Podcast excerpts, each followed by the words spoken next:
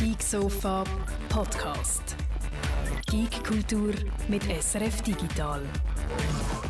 Herzlich willkommen auf dem Geeksofa 220, wo wir heute über Mutanten und Handygames schwätzen mit der Martina. Die Biomutantina. und der Jürgs Hologramm. Halli, hallo, halli, hallo. Allgemeine, allgemeine Alberstimmung da. Ja, so. Ich bin der Guido Berger und die, die sie singen, auch, auch, auch auf der Bingo-Karte haben, können das schon wieder abhökeln. Ähm, ich sage euch noch, Salit, Entschuldigung für die kleine Verspätung. Die Elina ist da, der Mermigil, der Petrolhead, der Marcel, der Bootsdirektor, der Rosti, der Marcello, der Musik und Bier, der Marcel, der Markus, der Amigien, der Urs, der Hyperion, der Raphael, der Kingpin und äh, weil wir ein bisschen verspätet angefangen haben, sind ein bisschen zu viel schon da, dass ich alle kann vorlesen kann. Also herzlich willkommen, freut mich, dass ihr dabei sind. Ähm, wir fangen gerade an mit den Schlagzeilen, würde ich sagen, oder? Ähm, und zwar FIFA Ultimate Team, Damen und Herren. Die haben, äh, da hat es eine Schätzung gegeben, wie viel Geld die eigentlich machen mit dem, mit diesen Kärtchen, äh, die sie da verkaufen. Ähm, FIFA Ultimate Team sind ja so Panini-Bildchen eine Art, wo man Fußballer kann und die kann man dann in seinem Ultimate Team, also in seinem FIFA-Ding einbauen. Und wenn man den Kilian Mbappé zum Beispiel findet, dann ist das natürlich super, dann ist das wertvoll. Und äh, weil die kostet und weil die FIFA-Spielerinnen und Spieler ganzen Haufen von diesen äh, Kärtchen posten, um ein möglichst gutes Team zu haben, macht EA, Electronic Arts, im Jahr etwa 1,6 Milliarden Umsatz. Das ist eine unglaubliche Zahl, finde ich. Für etwas, wo sie, wo sie nicht müssen Gold reinstecken müssen, um es zu machen und nicht grossen Aufwand haben, das ist unglaublich. Sie haben null Aufwand. Sie haben nur ein bisschen PR-Aufwand, weil jedes Mal, wenn sie an diesen Zahlen etwas ändern, dann gibt es ein Geschrei auf Twitter, weil dann die einen Fußballer sich beleidigt fühlen und die anderen nicht. Und es gibt ja auch von jeder Karte irgendwie sieben verschiedene Varianten. Eine für den Fußballer selber, dass man einem Mbappé noch eins kann schenken und der auch noch ein bisschen FIFA-Werbung macht auf seinem Twitter-Kanal. Und dann gibt es noch so goldige und historische Karten und so. Von den grossen Spielern gibt es so wie verschiedene Karten, je nach Stand von ihrer Karriere. Also es ist wie einfach eine Kuh, die man kann melken so lange man will und so fest und so stark, wie man will. Ich muss noch etwas sagen zu dieser Zahl, die 1,6 Milliarden. Ich bin nicht 100% sicher, ob die wirklich stimmen. Das ist nicht eine offizielle Zahl von Electronic Arts selber. Sie weisen einfach aus, was sie mit so Zusatzdienst und Game-Content verdienen. Und Analysten sagen dann, das aller, allermeiste von dem kommt eben aus dem FIFA Ultimate Team. Also die 1,6 Milliarden stimmen vielleicht nicht 100, 100 Prozent, aber doch, sie sind, äh, sie sind riesig einfach. Also, ob es nur 1 Milliarde ist, ich habe mal nachgeschaut, was Panini so für einen Umsatz macht im Jahr. Umsatz. Also bei EA ist sie eigentlich Gewinnrein, wo sie kaum Aufwand haben. Panini macht je nach Jahr, also ob es eine WM gibt oder nicht, spielt natürlich eine Rolle, machen die zwischen 500 Millionen und 1 Milliarde. Also wahrscheinlich immer noch weniger, auch wenn die Zahl jetzt nicht hundertprozentig mal stimmen, als EA da macht. Das ist Wahnsinn. Mhm. Das ist Wahnsinn, ja. Wie viel Umsatz macht die ganze Gaming-Industrie? Kann man da schon sagen, so und so viel Prozent davon sind Footkarten? ja, es ist so im Fortnite-Niveau, oder? Da haben wir ja vor ein, zwei Sendungen gesagt, 9 Milliarden, glaube ich, Epic insgesamt mit Fortnite umgesetzt, oder? Und mhm. FIFA macht eben die 1,6 Milliarden, macht Electronic Arts jedes Jahr. Es ist nicht jedes Jahr jetzt immer 1,6 Milliarden gewesen, die Zahl nimmt dann noch stetig zu. Also letztes Jahr war es 1,6 Milliarden gewesen und vorher ein bisschen weniger. Vor vier, fünf Jahren war es noch die Hälfte gewesen. Also die nimmt die ganze Zeit auch noch zu. Mhm. So viel zum Thema, die Leute haben die Schnauze voll von Foot und von FIFA Gell? und so, wenn es ans Portemonnaie geht, offenbar nicht. Ja, ja, das haben wir doch prophezeien dass jetzt da endlich mal ein Aufschrei kommt gegen FIFA und dass sich die Community wehrt. Da sieht man, wie fest. He? Mit Geld. Sie wehren sich mit Geldnötchen. Ähm, wenn wir schon gerade bei äh, den grossen Game-Anbietern sind, äh, Ubisoft hat jetzt ich tue es jetzt extra ein bisschen ähm, negativ formulieren, aber es ist eigentlich eine positive Meldung. Ubisoft hat endlich eingesehen, dass Games tatsächlich in der Lage sind, ein politisches Statement zu machen. und zwar hat der, der, der, Narrative Director, Navid Kavari heißt der, wir sehen ihn da im Bild, beeindruckender Bart, schöner Mann, äh, der hat die Geschichte von Far Cry 6 zu verantworten und das spielt ja auf so einem fiktionalisierten Kuba und mitten in einer Revolution und mit einem Autokrat und so so. Und äh, er hat dann zuerst in einem Interview gesagt, ja, nein, nein, wir machen keine Aussage zu Kuba jetzt, heute, weil das ja immer noch eine heiße Diskussion ist, oder? Es stellt sich zum Beispiel jetzt mit der neuen Administration in den USA wieder die Frage, ob Kuba jetzt boykottiert oder eher geöffnet äh, werden soll. Da sind auch die Leute in den USA unterschiedlicher Meinung. Exil-Kubaner zum Beispiel sind in der Regel eher für eine harte Hand. Andere finden, man muss sich wirtschaftlich öffnen, etc. etc. Das ist eine komplexe politische Diskussion. Und da hat es zuerst so getönt, wie wenn er findet, äh, lieber, lieber da nicht den Fuß reinheben. Und dann hat es wieder das erwartbare Gestürm gegeben, wo gefunden ja, aber wenn wir in Kuba in der Revolution ein eine Geschichte anordnet, dann macht man zwangsläufig irgendeine politische Aussage zu dieser Geschichte. Oder? Und dann hat er dann in einem Blog darauf reagiert und hat gesagt, ja klar, wir machen eine politische Aussage. Und sehr differenziert. Oder? Er selber scheint, er sagt, er sei in, einem, äh, in einer Umgebung aufgewachsen, wo Revolution ein Thema war. Ich bin nicht ganz sicher, wo er, wo er herkommt. Der Name tönt für mich so ein bisschen iranisch, aber ich bin nicht mhm. sicher, ob ich da richtig liege. Ähm, das soll äh, das, das ein Thema, das ihn befasst und er findet es ist auch komplex und er will eigentlich nicht einfach eine simple Aussage machen, aber ist sich durchaus bewusst, dass die Geschichte, die sie erzählen, wahrscheinlich politische Aussagen macht, einfach weniger auf die heutige Position in Kuba bezogen, sondern eher so auf die historische. Und so hätte ich es eigentlich gern. Darum Bravo von mir, endlich sehen Sie sie. Ich möchte eigentlich, dass sich Leute, die Geschichten schreiben und die einen Ort auswählen und ein Szenario auswählen in einem Game, sich auch Gedanken machen darüber, was sie da damit aussagen über die reale Welt ähm, wenn sie ja schon absichtlich ein Szenario wählen, das einen Bezug hat zu der realen Welt. Das kann man eigentlich nur umgehen, ja nicht einmal, wenn man eine völlige Fantasiewelt wählt, kann man das umgehen, weil auch dann macht man eigentlich Aussagen über Gesellschaftsstrukturen zum Beispiel. Und dass das jetzt mal einen öffentlich auch sagt und sich getraut, oder? Ja, wir machen, weil bis jetzt haben eigentlich die grossen ähm, Game-Entwickler und Ubisoft äh, bei Far Cry schon mehrmals immer gesagt, nein, nein, wir wollen nicht politisch sein, weil sie Angst haben, Leute zu verprellen, oder weil sie eigentlich ein möglichst breites Publikum wollen.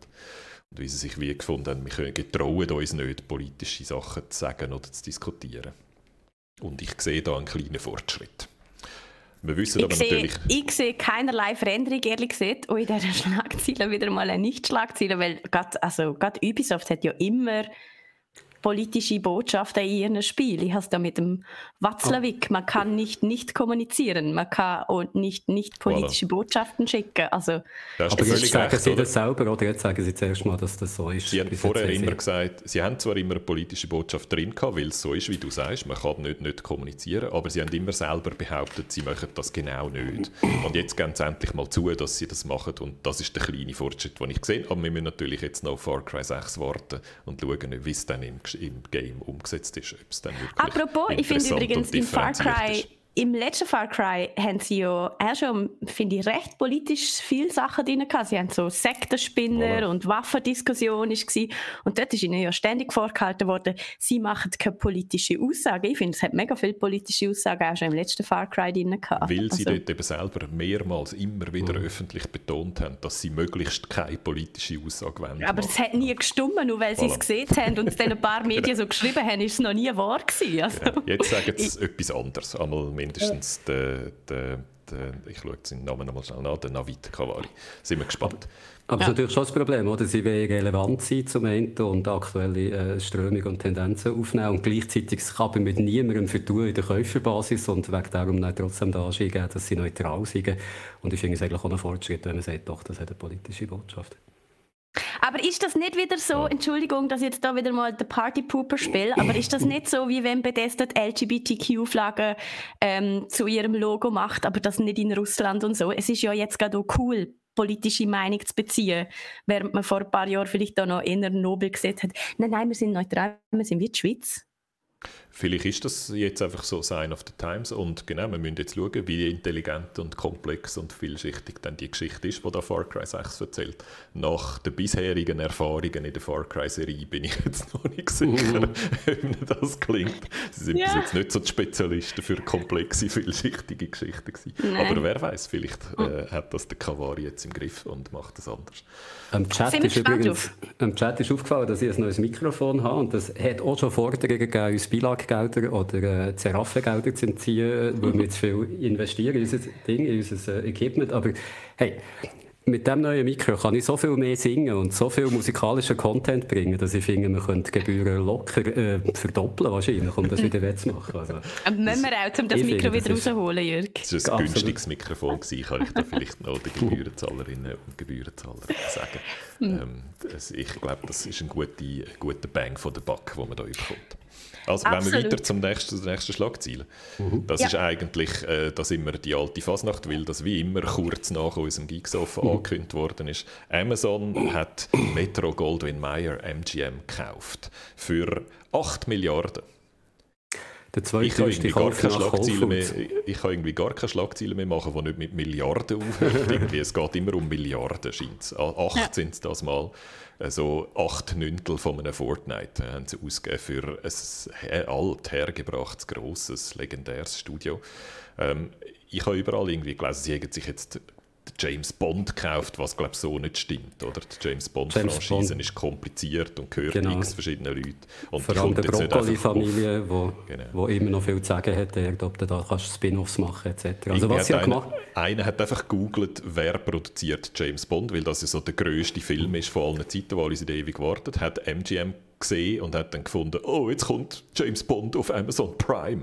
Und dann ist das Theater auf dem Internet losgegangen, was natürlich alles Blödsinn ist. Und, aber James Bond, die Leute haben dann müssen sagen, nein, nein, nein, nein, der kommt im Fall in den Kinos. Auch andere Filme, so MGM-Klassiker, sind schon vorher aus dem Katalog verkauft worden. Also nicht jeder Film, der jemals von MGM ist gemacht wurde und groß ist, gehört irgendwie zu dem Katalog, den sie jetzt gekauft hat. Und dann sind die Rechte schon vorher andersweitig äh, vergeben worden. Aber sie haben einen riesen Katalog gekauft, also mit vielen, vielen Sachen. Und es geht mir, glaube ich, darum, auch Spin-offs daraus zu machen und, äh, und Serien weiterzutreiben etc. Also es gibt einfach immer mehr Konkurrenz für den bisher grossen Aggregator Netflix, oder, wo immer jetzt eigentlich bis noch vor kurzem immer das Versprechen gehabt hat, bei uns gibt es alles. Oder? Und je länger, je mehr ist das nicht mehr so. Und es hat andere grosse, wie eben Amazon Prime und Disney Plus und etc., wo halt ein grosser, wo sich so grosse Klötze von Inhalt mhm. postet. Amazon ist noch speziell, finde ich, weil ihnen geht es natürlich nicht per se darum, jetzt der Streaming-Service zu werden. Also das Geschäftsmodell von Netflix ist eigentlich das Monopol zu haben, am Schluss, damit sich das Ganze auszahlt. Und bei Amazon geht es eigentlich gar nicht darum, um das Streaming selber, habe ich das Gefühl, sondern mehr auch insgesamt Plattform zu stärken. Also wenn du äh, bei Amazon Prime bist, dann bekommst du ja die Filme und es geht vor allem auch darum, die Leute bei Amazon Prime zu halten, weil du dann halt einfach vor allem bei Amazon einkaufst, weil Prime so gäbig ist. Und wenn du es sowieso schon gezahlt hast, dann bekommst du die Sachen auch schnell und hast keinen Grund mehr, einen anderen irgendwie zu kaufen. Also Amazon denkt da für die ganze Firma, nicht nur für die Streaming-Einheit. Und äh, 8 Milliarden haben sie jetzt noch so wahrscheinlich irgendwo in der Portokasse rumliegen, von dem her ist das wahrscheinlich ein gutes Investment wenn ich meinem Großvater selig, wenn der wieder zurückkommen würde von der Tod und ich müsste ihm erklären, dass das Porto für ein Päckchen verknüpft ist mit einem Kinofilm, den man schauen kann, dann hätte ich glaube, es wäre ein recht langes Gespräch. Ich verstehe die Verknüpfung auch noch nicht 100%, auch wenn du natürlich recht hast, Jürgen, dass es einfach um die Plattform geht. Und wenn wir gerade schon dabei sind, dass es einfach immer mehr von diesen grossen Plattformen gibt und es immer schwieriger ist, einfach so ein, zwei Abos zu haben, um dann alles können zu schauen, was rauskommt, dann kommen wir zu unserem alten Freund, dem Captain Obvious, der wieder unterwegs ist auf seinem Schiff und uns verkündet, dass mit der zunehmenden Zahl von Streaming-Plattformen auch die Downloads über Piraterie-Anbieter wieder zunehmen. Das war ein Artikel, den ich gesehen in der Süddeutschen Zeitung, wo sie eben genau das sagen, was du jetzt sagst. Seit der Pandemie sind die Abozahlen und Zugriffszahlen bei den Streamern gewachsen, aber gleichzeitig sind auch äh, die Piraten Downloads äh, stark zugenommen. Sie nennen da Zahlen aus äh, Deutschland, wo es um 36 Prozent zugenommen, in Italien und Spanien und anderen Ländern sogar um 50 oder 66 Prozent, also eigentlich eine starke Zunahme. Und wie gesagt, es, ist, es ist absolut klar, wenn sich plötzlich die Sachen auf verschiedene Plattformen verteilen, weil du eben nicht nur Netflix und vielleicht noch Disney Plus musst schauen, sondern mittlerweile auch HBO Max, all diese Sachen, was es rundherum gibt, Amazon Prime und so, denn du kannst dir nicht all die Abos leisten, das haben wir auch schon ein paar Mal gesagt. Und äh, die logische Folge ist, dass äh, die begabten Downloads wieder zunehmen, weil die einzige Plattform, wo du halt nach wie vor eigentlich alles findest, sind, äh, sind BitTorrent-Links. Also ich würde sagen, Gelegenheit macht mhm. Diebe, oder? Ich meine, wenn du im Kino musst mitfilmen ist das einfach viel komplizierter, wenn du es die eh schon auf deiner Maschine laufen hast und einfach kannst mitschneiden. Also das Wobei, ist ja das, auch klar. Das das ist eine Wissenschaft für sich. Wenn du einfach den Bildschirm willst, abgreifen hättest du eine sehr schlechte Qualität. Und die haben zum Teil äh, investieren, die Piraten, in ziemliche Infrastruktur. Es hat mal eine Geschichte gegeben vor einer Zeit von einer von dieser Gruppe, die ist aufgeflogen Also die brauchen schon einiges an technischem Know-how und auch an Geräten, um die Streams wirklich so können abzugreifen, dass sie in einer guten Qualität da sind. Aber ja, klar, ist viel einfacher als früher, wo du, äh, wenn du Glück hast, irgendwie eine Quelle hast in einem Filmstudio, wo du dort die Files übergeschoben hast ich, ich weiß nicht, wer jemals wirklich abgefilmte Sachen hat geschaut. Ehrlich gesagt, das ist Habe ich auch schon müssen. Ich meine, manchmal, ja, manchmal gibt es ja wirklich äh, nicht so viel Auswahl. Zum Teil schaut man es dann halt in bisschen schlechterer Qualität. Es gibt halt auch bei den Piraten Konkurrenz und einen Wettbewerb, der dort spielt, mhm. oder? Also wenn du so ein Schieß-Releases machst, dann bist du einfach auch nicht lange äh, in der Szene. Also auch dort gibt es ein, ein, ein, Interesse, bessere Qualität, bessere Userfreundlichkeit mhm. ähm, mhm. Zu, zu, liefern. Und das ist etwas, wo die grossen rechten Inhaber und die grossen Streaming-Dienste auch gerne ein bisschen ignorieren. Oder? Die tun immer so, wie wenn, es, wie wenn es, es Nutzererlebnis bei ihnen natürlich klar besser ist. Und das ist es nicht immer. Oder? Manchmal ist es bei den Piraten besser, wenn es zum Beispiel um die korrekte Sprache geht oder verschiedene Bildformate oder höhere Bildqualität Qualität oder so, äh, bessere Codecs. Dort sind schnellerer Zugang. Schnellerer Zugang. Dort sind häufig die, die, die Piraten schneller und besser als äh, die Streamingdienstanbieter. Und was man bei dieser Gelegenheit vielleicht auch noch mal sagen kann, das Geschäftsmodell von Netflix ist eigentlich, dass sie irgendwann ein Monopol können werden können. Dass äh, Im Moment sind die Abopreise immer noch nicht kostendeckend bei Netflix. Also die mhm. überleben eigentlich dank Investorengelder, die sie dank so Buchhaltertricks über mehrere Jahre können verteilen so dass es aussieht, als würde sie eigentlich Gewinn machen. Aber Netflix ist im Moment noch nicht das gewinnbringendes Unternehmen. Und je mehr andere, dass ihre eigenen Plattformen haben, bedeutet nicht nur, dass die Leute sich langsam überlegen, wo kann ich mir ein Abo leisten und wo nicht, sondern dass auch viel weniger Inhalte verfügbar sind auf Netflix. Sie darum noch mehr in eigene Inhalte müssen investieren, wegen darum noch mehr Geld müssen aufnehmen und weniger Leute haben, die zu ihnen kommen, wo es immer mehr Alternativen gibt. Also Netflix ist nicht so der sichere Wert, wie man vielleicht manchmal das Gefühl hat, nur weil sie die Ersten waren. Die könnten, häufig sind sie ja gerade die Ersten, die in der Technologiebranche einen Preis zahlen, wenn alle anderen, die eben eine größere Kasse haben oder einen größeren Katalog haben, nachziehen, dann sieht es für den, der innovativ war, am Schluss vielleicht schlecht aus. Also ob es Netflix immer wird geben, das würde ich jetzt stark bezweifeln. Und auf der anderen Seite muss man sagen, insgesamt ist der Streaming-Markt immer noch ein Wachstumsmarkt. Oder viele Leute schauen noch nicht über Streaming-Inhalt. Mhm. Also stimmt, es wird schon auch noch eine Weile lang Platz geben für einfach mehrere äh, in diesem Markt, weil der Markt insgesamt wächst. Wobei sein Mutterland ja jetzt eigentlich stagniert oder ein, Plateau erreicht hat bei Netflix. Darum haben sie sehr stark müssen auf die Ausbreitung in der ganzen Welt setzen. Und auch dort sind sie jetzt eigentlich überall präsent. Dort wachsen sie zwar noch, aber auch dort wird äh, Klima als Plateau, erreichen. Und dann wird es spannend zu schauen, wie sie das dann schaffen. Ob da immer noch mehr Geld reinkommt, weil die Leute daran glauben, dass es irgendwann wird gelingen, halt, äh, so viel bei ihnen zu haben, dass, dass das Ganze Gewinn abwirft. Wenn wir doch gerade schon bei Netflix sind, dann kannst du noch auf einen Inhalt, einen kommenden Inhalt von Netflix hinweisen, der dann auch schön in deinen äh, Comic-Tipp über, überleitet, Jürg. Sandman. Äh, Netflix wagt sich jetzt an eine Sandman-Verfilmung. Sandman, wenn der Name nichts sagt, ist so eine, einer von der ganz, von der ganz grossen Comic-Universen, eigentlich geschaffen von Neil Gaiman, wo man vielleicht auch kennt. Der hat äh, American Gods gemacht, also der Roman, der ist verfilmt wurde. Aber Sandman ist so sein grosses Övre das ist, äh, ich weiß gar nicht wann das, das angefangen hat, irgendwann in den 90er Jahren oder vielleicht sogar noch Ende 80er Jahre, ist so die Vorzeigung oder so der, der Tentpole-Titel von Vertigo Comics. Äh, das ist äh, Teil von DC Comics gewesen, wo sie endlich so die Erwachseneninhalt, Horror, äh, Fantasy, solche Sachen hatten.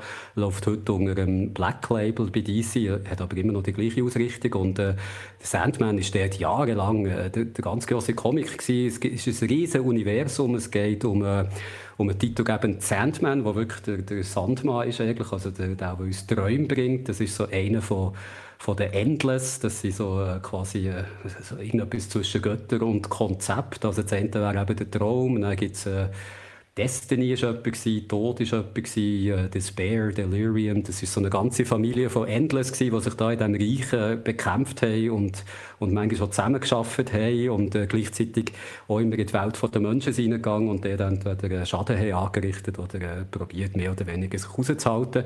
Und lang, lang hat es als unverfilmbar gut. Es gibt irgendwie seit Jahren äh, Plan für einen Sandman-Film, wo immer mal wieder grosse Nebenseite mit verknüpft war, die dann aber wieder abgesprungen sind.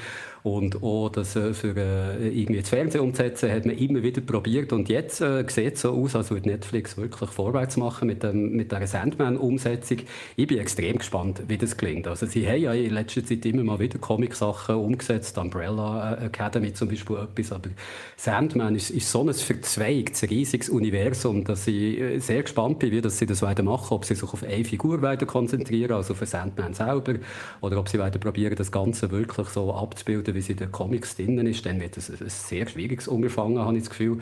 Aber äh, es ist einer von der, von der so legendären Comics, hat es glaube sogar mal in der New York Times auf ähm, auf Bestsellerliste von der, von der Roman oder sonst so etwas geschafft. Ist so äh, einer von den Comics, die man muss gelesen haben wahrscheinlich neben Mouse, Watchmen, äh, vielleicht noch Dark Knight Returns oder so. Und von dem her äh, sicher ein Stoff, wo ich mich wirklich darauf freue, zu schauen, wenn der gut rauskommt und äh, mich äh, entsetzt abzuwenden, wenn er irgendwie nicht so toll wird, wie ich darauf hoffe. Haben wir schon irgendeinen Fahrplan? Ich glaube, es ist noch sehr unklar, das Ganze. Ähm, man weiss fangs, äh, wen dass sie so haben castet. Also es kommen äh, Leute vor, die wir sie auch schon hatten. Äh, zum Beispiel der David, äh, ich, ich, kann den Namen nie richtig sagen, Thul, ja, ich, ich probiere es gar nicht, der ist der, der bei Fargo war, David Thulis, würde ich jetzt mal behaupten, sagen wir es vielleicht. Äh, der Patton Oswald ist, ist die Stimme von einem Rab. Äh, es gibt noch andere Leute, die mitmachen. Also das weiß man, aber wenn genau dass es wird, äh, bei Netflix kommen. Das weiß man noch nicht genau, aber allein schon, dass sie es jetzt wirklich äh, casten und vorwärts machen, finde ich, ist, äh, und Martina zu besänftigen, mal eine Meldung wert. Das ist nicht eine reine Ankündigung, sondern es ist etwas, was lange Zeit als unverfilmbar hat aber jetzt so wahr wird. Ich hätte so gerne, ich habe es mit dem Automatenbrot, ich hätte so gerne den Intro-Track noch beisteuern, damit es ein bisschen schneller geht. Mr. Sandman. Bring me a dream. Me a dream. La, la, la, Make it the cutest that I've ever seen. Hey. Da, da, da, so viel Musical Content, nur wegen dem neuen Mikrofon. Das ist ja, großartig. Ja. Dank ähm, zum die Einlösung von, äh, zum den Comic-Tipp noch einzulösen. Ah, genau, ja. Wo würden wir anfangen, wenn wir jetzt wie ich dazu gehört und äh, noch nie einen Sandman-Comic gelesen hat und du mhm. sagst, es ist ein riesen verzweigtes Universum, also wahrscheinlich 20 Millionen Ausgaben gibt. Wo fange ich an? Der klassische Sandman, der, der eben in den Ende 80er oder 90er Jahren hat angefangen hat, ist, glaube ich, 10 so Sammel-Editionen äh, gesammelt. Wahrscheinlich wäre das das aber da bist du so, da bist du ein Zeitchen okay. dran. Also ist länger als schnell Watchmen nachlesen da, um, und, und um so. einiges länger. Ich wüsste jetzt nicht, wie viele Seiten das, das im Ganzen sind, aber das sind ein paar Tausend. Also da bist, da bist du ein Zeitchen dran, aber das wäre natürlich der logische Einstiegspunkt. Was du aber auch kannst machen, und da wären wir jetzt beim Comic-Tipp von dieser Woche, ist äh, eines von den Spin-Offs einfach lesen, die in der Welt von dem ganzen Sandman-Universum spielt. Äh, da gibt es eben die Welt der Menschen, die wir kennen, aber es gibt auch die Traumwelt, die The Dreaming heisst und nach ganz eigenen ähm, äh, Gesetzen funktioniert. Dort läuft viel so über Metaphern und so Symbolismen und es kommen Sachen, die wir kennen als Romanfiguren, kommen dort als richtige Figuren vor und so. Und da gibt es ein Spin-off, das The Dreaming heisst. Das hat schon gegeben, wo der Sandman noch, äh, der Neil Gaiman den Sandman noch hat gemacht, ist von anderen Leuten gemacht worden, äh, ist dann so wieder so ein bisschen aus dem Kanon gestrichen worden, weil der Neil Gaiman bei Sandman Sachen, die bei The Dreaming passiert sind, wieder hat rückgängig gemacht. Aber jetzt zum 30-jährigen Sandman-Jubiläum, äh, das, das ist nämlich das Jahr, haben sie, oder letztes Jahr ist das glaube ich, bin nicht ganz sicher, haben sie The Dreaming wieder neu aufgelegt. Ihre limitierte Serie, das sind, glaube ich, zwölf Comics oder so, und dann nochmal äh, äh, im zweiten Run äh, sechs oder so. Also etwas, was durchaus übersichtlich ist, Guido. Und wenn du in die Welt mal so reinschnuppern von den Sandman, wäre der Tipp von dieser Woche sicher der beste. Äh, The Dreaming, wo jetzt neu ist rausgekommen bei äh, DC, dem Black Label, eben, was sie haben, also ehemals Vertigo, äh, ist etwas, wo du, das schaffst du vielleicht am Nachmittag oder am verlängerten Abend oder so. Ich, grad, äh, ich bin da gerade am Hinteren schauen in meine, äh, in meine Bibliothek. Stell dir mal vor, Sandman gilt in Zukunft als ein Klassiker, den man muss lesen in der Schule. So in der Kante muss man den Sandman lesen. Oder? Das ist Die Räuber vom Schiller, oder? Das ist so ein Reklambüchlein mit nicht mhm. einmal 100 Seiten, äh, doch mhm. ein, äh, bisschen mehr als 100 Seiten und so kleine Seiten. Das hast du noch easy durchgeschaut in der Kante. Und jetzt, wo die immer eine ganze Welt konstruieren und eine ganze Franchise daraus machen, wo nachher x Autoren über Jahre Content produzieren, bist du als Lehrer und Schüler von der Zukunft, wo muss die Klassiker von heute lesen, total verarscht. Ja, es ist, äh, es ist einiger Aufwand. Also sei froh, wenn du nur die Räuber hast müssen lesen der Marcel hat es eben gerade gesagt im Chat, darum bin ich darauf gekommen, dass es schade ist, wenn man so spät an einen Klassiker rankommt oder, und dann wahnsinnig muss arbeiten muss, um, um dabei zu sein. äh, okay, also gut. Ist Biomutant ein Klassiker, Martina? Ei, ähm, ja und nein. er, er, erinnert an gute Klassiker aus dem Genre, würde ich sagen, aber selber wird er jetzt wahrscheinlich nicht zu einem. Ich habe es recht lustig gefunden. Biomutant ist so der neue, das neue Action-RPG von 2021, kann man fast schon sagen, oder? Ich meine, eigentlich hätte schon viel früher sollen rauskommen, jetzt hundertmal verschoben und da ist es, wir haben es schon fast vergessen, plötzlich ist es wieder da gewesen, also so ist es zumindest mir gegangen. Und ähm, ja, man, man ist so Pandas, wo in einer postapokalyptischen Welt, wo die Menschen natürlich wieder mal total verkackt haben. Also sie haben Toxanol, ist die böse Firma, wo schon super böse tönt. Das ist alles ähm, so in, in, Gut und Böse aufgeteilt, kann man fast schon sagen. Und die hat natürlich äh, radioaktiven Abfall überall gelagert und wo dann alle Deponien voll waren, haben sie gedacht, ah, wir könnten es ja im Meer lagern, dann sehen wir es wenigstens noch. Haben sie den noch gemacht? Ist ein bisschen schief gegangen, alle Menschen sind ausgelöscht worden. Jetzt gibt es nur noch mutierte Pandas, wo ähm, Guido, du hast letzte Woche gesagt, herzig. Ich finde sie wahnsinnig wüst. Sie sind alle so fies und hässlich. sie sind überhaupt nicht herzig. Ich möchte schnell als Seitenbemerkung noch sagen, dass ich am Sonntag im Zoo war und dort den kleinen Panda, den roten Panda, habe gesehen ja. und das sind die herzigsten Tiere, die es gibt auf der Welt. Ja, Pandas sind mega süß, aber die, die, die Pandas im Biomutant, ja. uh. Die Figur, die sie in ihren Promo-Videos und Gameplay-Videos und so gezeigt haben, hat eigentlich für mich wie so ein herziger roter Panda ausgesehen, von weitem. Aber jetzt, wo ich selber auch angefangen habe, all die, die man auswählen kann, ist einer hässlicher als der andere. Und ich habe es dann voll embraced. Ich habe dann den hässlichsten genommen ja. und gefunden, also gut, dann spiele ich jetzt einen Bösewicht, der der Flip, hässlich der aussieht. Der Flip äh, ist der hässlichste, meiner Meinung nach. Ach egal, ja, okay. auf jeden Fall. Man kann zwischen hässlich und noch hässlicher entscheiden, das kommt eigentlich wirklich nicht groß drauf an. Aber also es hat wahnsinnig viel Kritik im Internet müssen einstecken, es kommt recht schlecht weg, so mit etwa 5 von 10 im Schnitt, 6 von 10 vielleicht bei den Gutmütigen. Hm, okay. Ich habe es nicht ganz so schlimm wahrgenommen, aber ich... Mir ganz genau wie dir, Guido. Nein, ähm, die Kritik habe ich nicht ganz so schlimm wahrgenommen. Ich, jetzt so, ich würde es jetzt zusammenfassen mit ähm, viel zu viel Willen coole Fundament und coole Ideen und dann viel zu viel drauf gepflastert und darum, weil das auch eine kleinere Bude ist, oder hat mhm. dann einfach nicht alles funktioniert. Das muss man noch vorweg schicken. Experiment 101 heißt die Bude, was gemacht hat. Das sind Schweden und es sind viele ehemalige von Avalanche, wo die ganze Just Cause Serie gemacht hat, wo schon ein, ein ähnliches Problem hat, oder? Wo auch ein Open World Game gemacht hat, wo aber zwangsläufig einfach, weil es viel weniger Leute haben als Rockstar oder Ubisoft oder so, die haben einfach weniger Leute, die Content produzieren mhm. und darum ist die Welt halt ein bisschen kleiner oder ein bisschen leerer. Und Experiment 101 hat scheint, glaube zwei Dutzend oder so, 20, 30, vielleicht 50 mit Mitarbeiter. Also das ist ein kleines Studio, oder? Mhm. Und darum ist natürlich, wir machen eine riesige Welt mit hochkomplexen RPG-Systemen, ist einfach die Ansprüche an sich selber sehr hoch gesetzt. Und so habe ich eigentlich die Kritik gelesen, dass dann viele gefunden haben, ja, coole Idee und so, aber einfach ein bisschen nicht genug ähm, Mumm gehabt, entweder mal ein System wegzulassen oder die, äh, die Größe haben, um es dann füllen mit, mit Leben. Der LG Lightyear sagt äh, mein 7,2 von 10 ist ja auch nicht viel besser als ein 6 von 10. Ich bin auf Virus genötigt worden, eine Nummer abzugeben für, für mein Ding, wo ich mich ganz fest wehren wollte. Und doch 7,2 ist also schon besser. Aber weg von diesen Zahlen, Guido, ähm, einerseits hast du natürlich recht, es ist ein, ein riesen Open-World-Spiel, das ich aber im Fall ganz angenehm wahrgenommen habe, dadurch, dass es gar nicht so voll ist. Mhm. Was mich stört, ist, sind viel mehr andere Sachen. Zum Beispiel eben, dass es einfach absolut nichts Neues whatsoever beisteuert. Und zwar nicht jetzt gerade seit dem, wo wir seit letztes Jahr kennen oder seit vorletztes Jahr kennen, sondern meiner Meinung nach seit dem, wo wir seit 2001, seit Spiel wie Jack and Dexter kennen.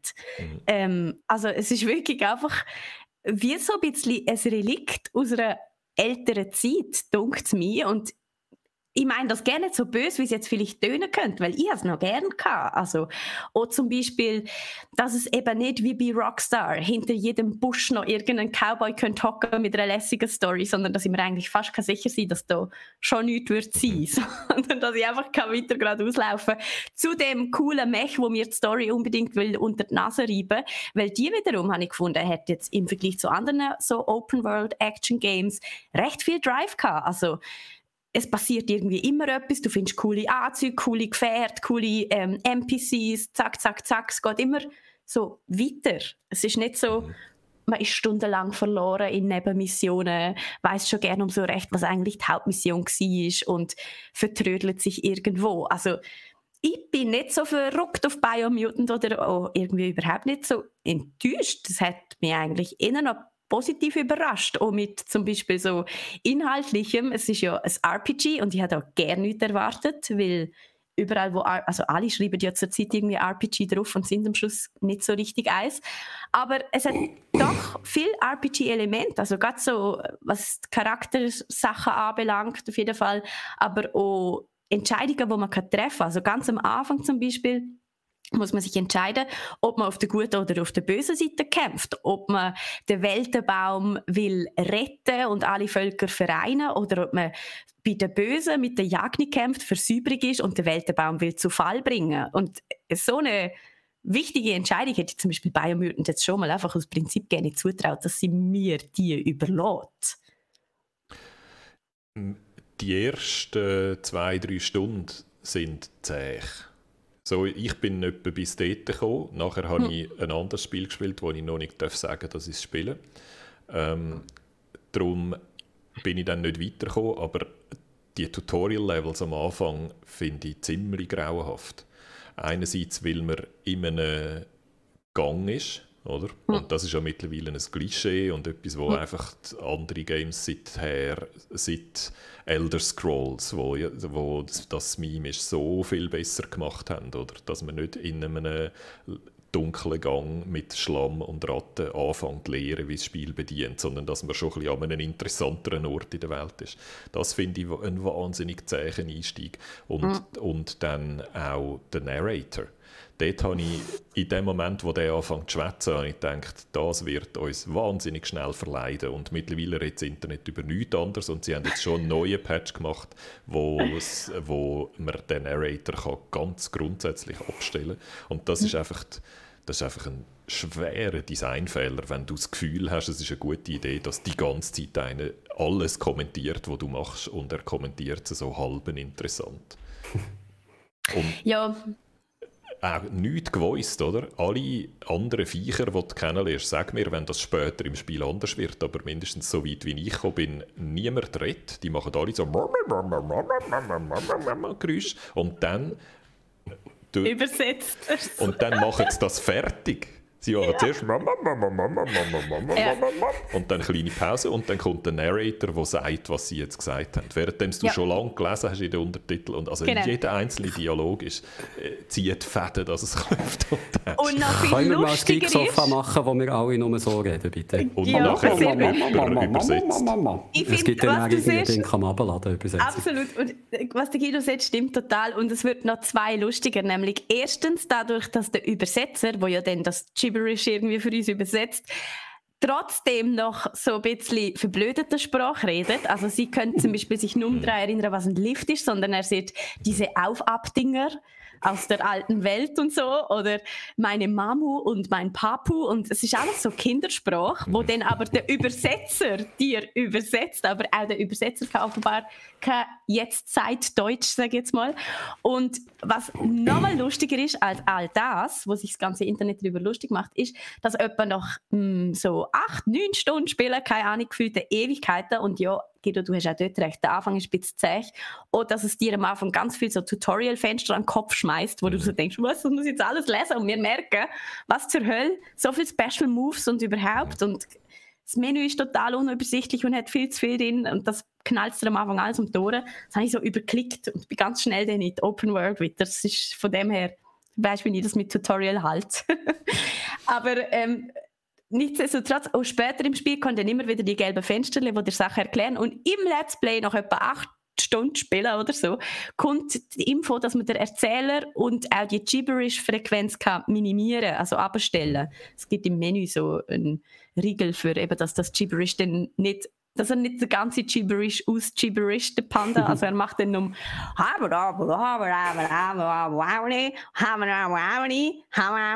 sondern er macht nur noch How many? So. kannst, kannst einstellen, wie lange er so doof soll reden. Also die Einstellung habe ich äh, dank dem Internet schon früher gefunden ja. und sie dann auch eingestellt und immer noch gefunden, es ist viel zu viel. Und einfach die, die Idee, oder? Äh, reden lassen, ganz, und dann nochmal einen reden lassen und mhm. ohne Text anzuzeigen, wo alles schon sagt, wo die sagen. Und das ist einfach eine strunzdumme Idee. Oder? Und dann das ganze Spiel so zu machen. Ja, also ich habe wirklich am Anfang zwei Stunden lang das Gefühl gehabt, ich drücke nur auf weiter, weiter, weiter, weiter, weiter, weiter, weiter, bis ich endlich mal wieder etwas machen darf. Und dann drücke ich wieder weiter, weiter, weiter, weiter. Also zäher geht es nicht mehr, ein Einstieg in ein Game. Das lustig finde ich ja, dass der Biomutant eines der wenigen Games ist, wo die Dialoge auch wirklich automatisch weitermachen, wenn sie dann fertig sind. Und das habe ich sehr angenehm gefunden am Anfang, weil dann kannst du eben gerade in diesen Dialogsequenzen, die ja doch eher länger sind, kannst du irgendwie Second screenen und WhatsApp beantworten oder oh was Gott. auch immer. Okay. Und musst nicht immer auf Weiter drücken, sondern der Dialog rollt so im Hintergrund selber. ja, vor allem bei diesen langen Dialog habe ich es noch schön gefunden, dass man eben nicht muss auf Weiter klicken muss. Aber da bin ich wohl eine kleine Minderheit. Ich habe die Einstellung auch gesehen und mich gefreut, so wie du. Und dachte, ah, cool, äh, endlich. Und dann ist mir bei jedem einzelnen Dialog viel zu lang gegangen, bis er endlich von alleine weitergegangen ist, dass, ich dann das, dass mir die auch nicht genützt hat. Die. Ja. Äh, was ich noch wollte fragen, das Kampfsystem, wie findest du das? Weil das ist ja. eigentlich so der Kern des Game, ja. oder? Dass es ein cooles Kampfsystem hat, je nachdem, was man, in welche Richtung man sich entwickelt, Nahkämpfer oder Fernkämpfer, x verschiedene Waffen. Das ist eigentlich das, was wo sollte lässig sein. Wie ist es dir dort gegangen? Ist es mehr als einfach auf Knöpfe drücken und hacken slashen und es gibt Chaos auf dem Bildschirm? Nein, in meiner Meinung nach nicht. Es kann vielleicht auch an mir liegen, dass ich es wieder mal nicht gecheckt habe und schlecht bin, aber ich finde es einfach total chaotisch. Also es gibt äh, Wong Fu, das ist die Kampfsportart, die unsere Mamu erfunden hat natürlich. Ähm, und wir sind darum der Wong Fu Panda. Ähm, und haben ganz viele so Karate-Kick-Moves mit Kombos. Und äh, die, also ich weiß nicht, wie es dir geht, Guido, und wie viel du schon gekämpft hast, aber es wird auch nicht besser bei mir. Also es bleibt total chaotisch. Es ist eigentlich so, dass wenn man drei Kombos nacheinander macht, dann kommt der Spezial Wong Fu Move. Ähm, aber die drei Kombos, die man vorher macht, man drei unterschiedliche Kombos sein. Und weil das so chaotisch ist, kann ich irgendwie gerne so recht bestimmen, welche Kombos jetzt genau gemacht werden. Und bis ich es dann schaffe, drei Kombos zu machen, ist der Kampf vorbei und mein super Wung Fu Move ist auch wieder dahin. Also ich habe noch nie geschafft, einen richtigen super Wung Fu Move zu machen und hau einfach wie wild auf alle Tasten und es kommt schon irgendwie gut. Und ich habe das Gefühl, man kann so gerne nicht anders. Oder wie geht es dir? Mir ist es genauso gegangen, habe aber mehr das Gefühl gehabt, das ist jetzt einfach, weil ich noch nicht so, weil ich noch nicht im Fluss bin, weil ich noch in den Tutorials äh, stecke. Aber ja, ich, ich habe das Gefühl, es ist auch ein bisschen durch das bedingt, dass die Kamera ein bisschen zu nahe an unserer Figur dran ist. ja, die Kameraführung ist eben zu lustig. Die Gegner die Tendenz haben, um dich herum zu rennen und von allen Seiten auf dich loszukommen.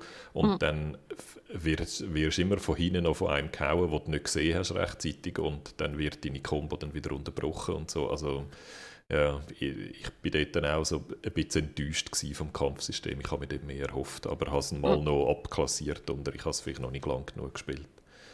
das habe ich auch am Anfang die ganze Zeit gesehen und mittlerweile denke ich, nein, dem kann es nicht liegen. Es wird, glaube ich, einfach nicht viel besser. Im Let's Play habe ich auch, hat, ist, äh, der, ich weiß gerne, wie er heißt, ich glaube, der Roger, ähm, mit dabei gewesen und er ist recht Fan von Bayern und hat selber gespielt. Dann habe ihn genau das auch gefragt. Ich so, hey, sorry, kannst du kämpfen oder ist bei dir auch einfach Chaos pur? Und er hat dann gefunden, ihm macht es mega Spaß und er ähm, hat eigentlich das Gefühl, es funktioniert gut, aber es sei schon sehr chaotisch. Also auch bei denen, wo es flutscht, ist es glaube ich noch chaotisch. Es geht glaube einfach nicht anders. Um da vielleicht noch den Vergleich machen mit Monster Hunter, abgesehen davon, dass die Struktur von Monster Hunter ganz anders ist, aber zum Beispiel der zähe Einstieg habe ich dort ja auch kritisiert, oder? Und der ist wirklich hart, den finde ich auch noch härter als bei, als bei Biomutant.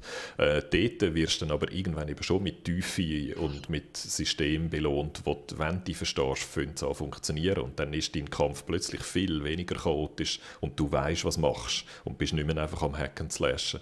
Und auf dem Moment wartest du in dem Fall noch, dass der bei Biomutant passiert. Weil das wäre eigentlich cool gewesen, wenn es dann mit der Zeit, wenn das System geschnallt hast und wenn du dich selber ein bisschen beruhigt hast, kompetenter wirst, dass es dann anfängt, anfängt flutschen, oder? Dass du dann weißt, was du machst und die Kombos kommen und dann auch belohnt wirst mit coolen Combo-Animationen und so.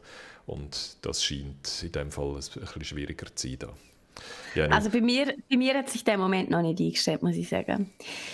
Aber ja, also ich weiß nicht, ich habe mich gefragt, was ich von Bayern soll halten, weil es ist jetzt also schon kein Klassiker, kein Meisterwerk, aber irgendwie auch nicht so leid. Also ich bin da irgendwie, ich frage mich die ganze Zeit, bin ich einfach glücklich, milde und dankbar darüber, dass überhaupt das Game im 2021 rauskommt.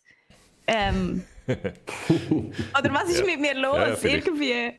Vielleicht liegt es ja auch an unserem nächsten Thema. Komm, wir gehen weiter. Äh, nämlich, ich möchte nur noch etwas sagen. Ich habe etwas gelernt dank dem Chat hier. Nämlich, dass alle Pandas der Volksrepublik China gehören. Und dass die nicht mehr verschenkt werden wie früher, was ich unter dem Wikipedia-Eintrag Panda-Diplomatie gefunden habe, wo China Panda-Bären hat verschenkt an andere Staaten, um denen näher zu kommen. Jetzt werden sie nur noch verliehen, und zwar gegen eine Gebühr von 1 Million Euro pro Jahr.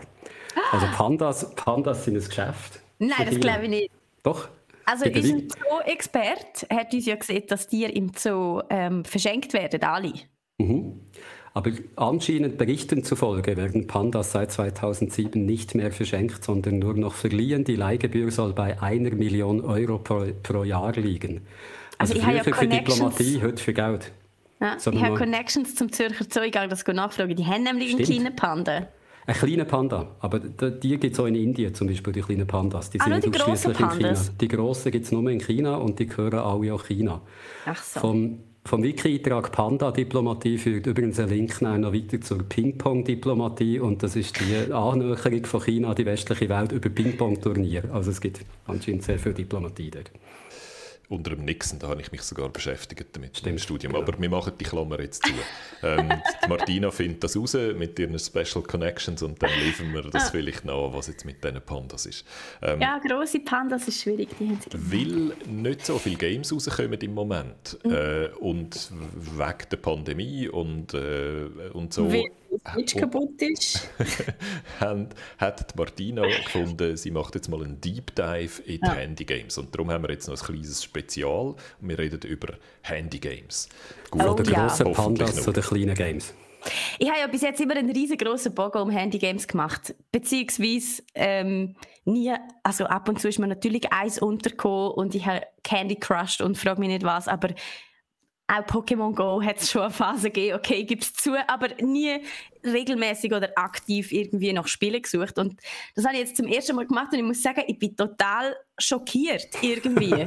Wirklich schockiert, entsetzt darüber, was das für ein Chaos ist, was das für ein wüster Markt ist auch. Also ganz viel Betrug, ähm, ganz viel Fake-Sachen, ganz viel Müll. Es ist einfach der absolute Horror. Was man dazu muss sagen, ich bin da Fraktion Android und ihr seid Fraktion Apple. Es nimmt mich Wunder, ob es bei euch anders ist.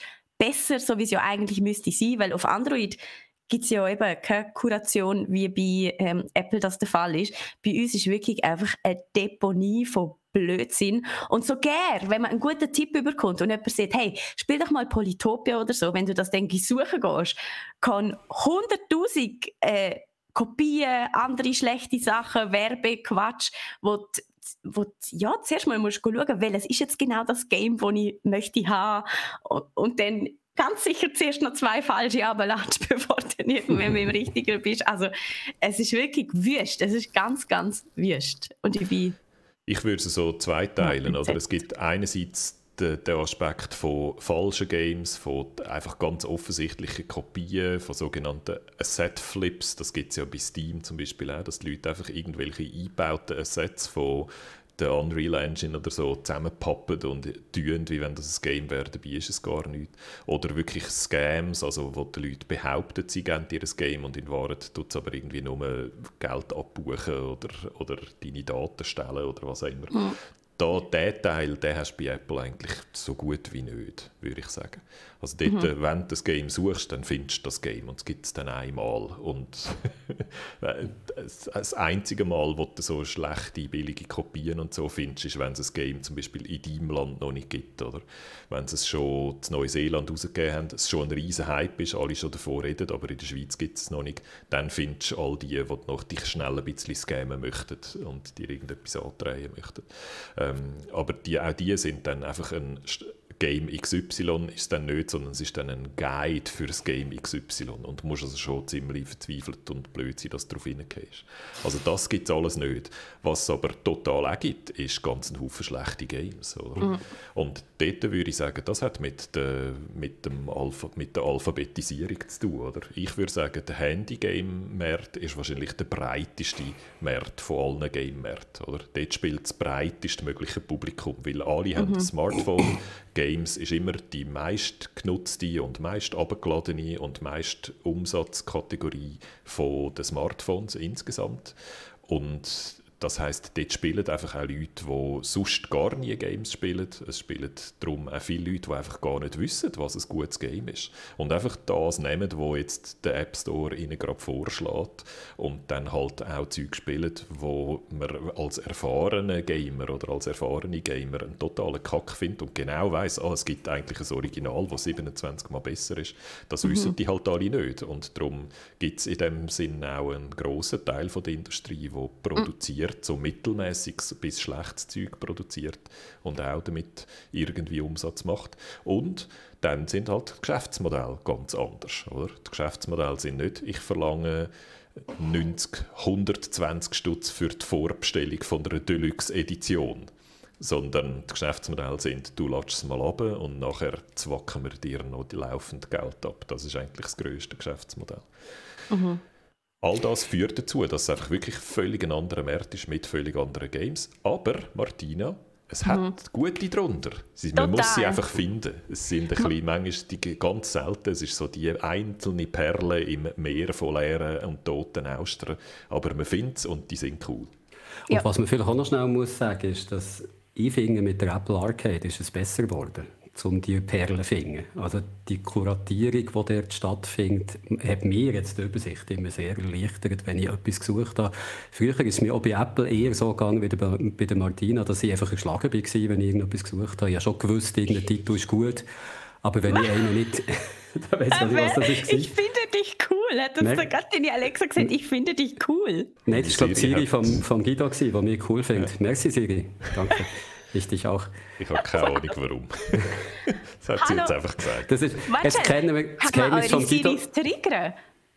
Ich bin nicht sicher, ob der Guido sich das vielleicht hat eingestellt hat, dass ihm einiges am Tag jemand sagt, ich finde dich cool. Das ich vermute, ich, ich kann es da schnell heben. Es ist da mein Tablet, wo ich meine Schlagzeilen drauf habe und es hat da oben den Knopf und der löst Siri aus und ich glaube, ich habe das Tablet ein bisschen zu lang gegen die Tastatur gedruckt, dass es Siri ausgelöst hat. dann hat sie einfach ein bisschen mehr zugelassen und mir gesagt, sie findet mich cool. Finde dich, cool. gehört wow. sie nicht, Jürg. Von ah, dem her, es tut mir leid, sie findet mich cool.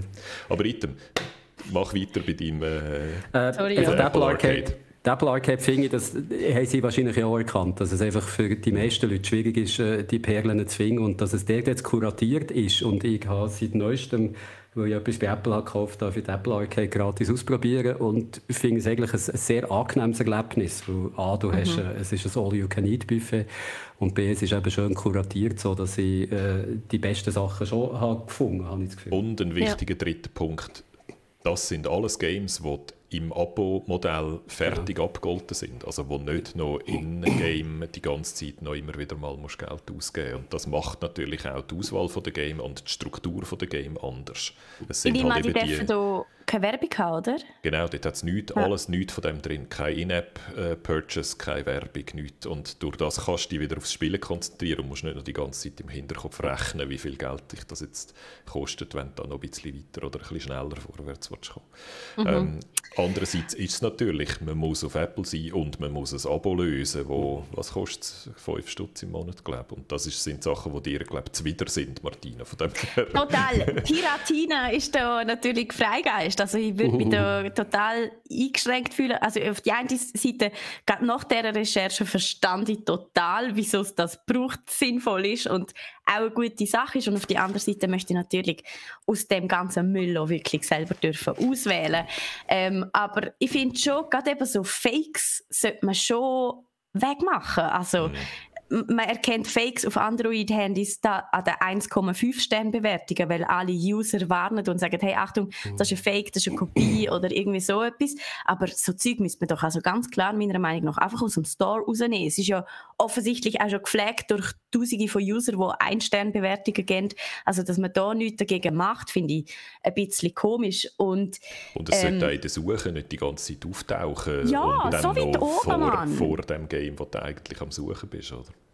Total. Also so Zeug finde ich, so ein bisschen kuratieren sollte man schon auch auf unserem System.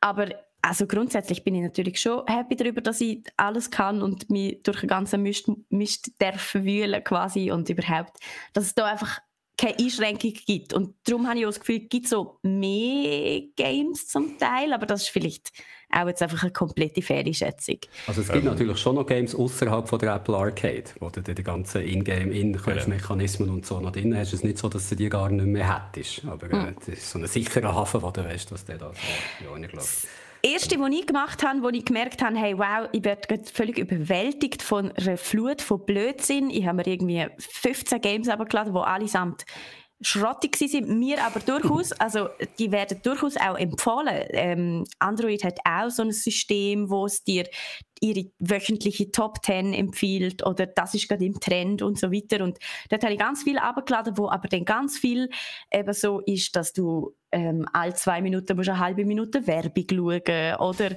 ähm, etc. pp, dass sie dann ständig ein bisschen Geld wollen, dass du eben nicht musst eine Viertelstunde warten und wenn du dann aber eine Viertelstunde wartest, dann musst du nächstes Mal eine halbe Stunde warten und so. Oder du könntest zwei Franken zahlen. Also die Spiele werden bei mir alle sofort deinstalliert. Das ist auch wirklich etwas, ich finde, wenn du musst, das, was du vorher gesehen hast, Guido, wenn du einfach musst rechnen, wie viel ich jetzt schon ausgeben für das Spiel, also dann ist es ganz sicher ein Scam, dann löscht das Zeug, das ist nichts, wo man spielen sollte, auf keinen Fall.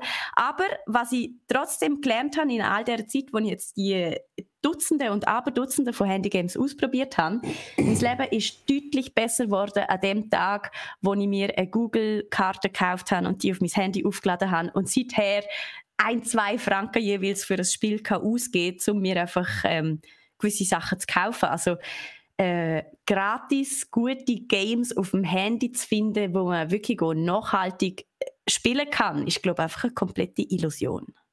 Gut, das würde ja jemand machen es muss auch nicht sein, oder? Ich finde, das sind ja Leute, die diese Games machen genau. und Absolut. die sollen etwas verdienen, genau. oder? Es ist einfach dann mühsam, wenn du anfangs, anfangs das Gefühl hast, sie finden dir jetzt so an, äh, etwas da reinstecken und einfach raussaugen, dass dort wird so unangenehm. Und es hat halt viele Games, die genau so sind. Ja. Ähm, also, sag uns doch mal, welche coolen Fund du gemacht hast und dann kann ich es noch ein bisschen ergänzen und dann mhm. haben wir so eine schöne Liste von coolen Handygames. Also ich brauche nicht mal eine ganze Hand für meine coolen Tipps. Und mhm. der erste und der mit Abstand beste Tipp, den ich bekommen habe, der ist von Pluto. Der Pluto ist glaube auch noch da bei uns im Chat, aktuell zumindest vorher gewesen. Hallo Pluto und danke für den Tipp. The Battle of Polytopia, so heißt das Game. Wir dann auch nachher den Link in die Show Notes, nicht, dass er irgendwie ein falsches oder ein Fake oder eine Nachmachung oder irgendwas abladet. Und das ist eigentlich ein Civilization-Klon. sehr, sehr, sehr vereinfacht. Es geht darum, äh, kleine Städtchen auf so kleine Viereckchen zu bauen, die möglichst schnell, möglichst gut auszubauen, dass es so gut Cash gibt in jeder Runde. Es ist so ein rundenbasiertes Strategie-Game, ähm, wo man dann eben für einen Franken 10 plus minus drei Völker hat man gratis, also ihr könnt es einfach mal gratis abladen und ausprobieren. Und wenn ihr dann ein neues Volk dazu kauft für einen Stutz bis zwei Stutz, dann gibt es gerade auch noch den Multiplayer, wo es oben drauf gratis, äh, sorry, gratis ist ja der Name, wo es oben drauf dann noch gibt. Und dann kann man eben im Team zusammen spielen. Und das machen wir seit Wochen. Ich finde, der Multiplayer ist mega cool organisiert, eben Zug um Zug. Also ähm, man muss überhaupt nicht die ganze Zeit online sein, sondern man kann einfach schnell reingehen ins Spiel, seinen Zug machen und man kann zum Beispiel einstellen, dass man innerhalb von einer Woche muss seinen Zug gemacht haben. Also es ist wirklich mhm. total unstressig ähm, und gleich noch cool zum Zusammenspielen kommst du noch immer eine Notification über, wenn du wieder dran bist und so. Also da habe ich echt richtig, richtig viel Spaß. Das einzige Problem an Polytopia ist ein bisschen äh, die Tiefe vom, vom Strategiegrad. Also die ist ein bisschen beschränkt. Es gibt nicht ganz so viele Möglichkeiten und darum habe ich auch hier noch eine Alternative mit ein bisschen mehr ähm, Ausbauvariationen, also mehr Gebäude, die man bauen kann oder mehr ähm, einfach strategische, taktische Möglichkeiten. Nicht viel, aber doch auch ein paar. Hexonia, von ich auch viel gespielt habe, ist genau das gleiche äh, Spiel eigentlich, einfach von einer anderen Marke und wenn euch der Multiplayer nicht so viel ähm, nicht so wichtig ist, also wenn ihr eh jemand sind, der lieber allein grümschelt, dann könnt ihr auch das völlig gratis abladen. Also Civilization Clone fürs Handy, muss ich sagen, top. Zwei Daumen hoch. Ein Franken 10, wo wir gerne nicht wehtun haben. Im Gegenteil, ich habe so gerne, weil ich das Spiel so cool gefunden habe und gerade in der ersten Woche so viel gespielt habe, habe ich mir noch zwei, drei Völker mehr oben drauf gehabt, einfach um den Entwickler ein bisschen zu unterstützen. Also, ja. Polytopia. Ich habe sie ja auch gespielt, wo du, äh, ich habe ja noch gefragt, weil ich das dir ja. empfehle, damit auch mal ein bisschen reinschauen kann, weil ich eigentlich nicht so Handy-Games spiele. Und äh, Polytopia kann ich dir jetzt total sehen, was mich, und wir reden jetzt dann auch noch über andere Games, die der Guido hat vorgeschlagen hat, dort finde ich, wird man immer sehr, sehr schön ans Prinzip hergeführt. Also es ist wirklich, es nimmt sich nimmt sich, oder erklärt das ganze Spielprinzip bei Polytopia, wirst sehr reingeschmissen, einfach so. Also es sagt so rudimentär, was du sollst machen aber ich habe dann recht schnell Geduld verloren, weil ich gemerkt habe, dass ich einfach so ein bisschen auf, auf Sachen rumklicke und schaue, was dann passiert, oh. ohne genau zu wissen, wieso dass ich das mache. Wie ist dir das gegangen? Hast du es von Anfang an begriffen, wo du halt Civilization und solche Sachen kennst, die ich weniger kenne, oder hast du es jetzt auch eher eine sehr steile Einstieg gefunden? Also ich gebe einerseits bin ich ja so der, Tutorial-Hasser wo so immer probiert, die irgendwie zu gehen. Von dem her habe ich es noch gern, wenn es einem am Anfang nicht alles beibringt, sondern man es so ein bisschen selber herausfinden kann. Aber ich verstand schon, was du meinst. Also mein erstes Ziel in den ersten paar Runden war, Tempel zu bauen. Und Tempel ist jetzt wirklich einfach etwas Einziges, was du nicht brauchst in dem Spiel. Aber ich habe gefunden, Tempel tönt so cool, das will ich unbedingt, das ist die letzte Stufe und so. Und dann äh, habe ich am Anfang viel Energie in Tempel bauen verschwendet, was natürlich total fehlgeleitete Energie und Kosten sind.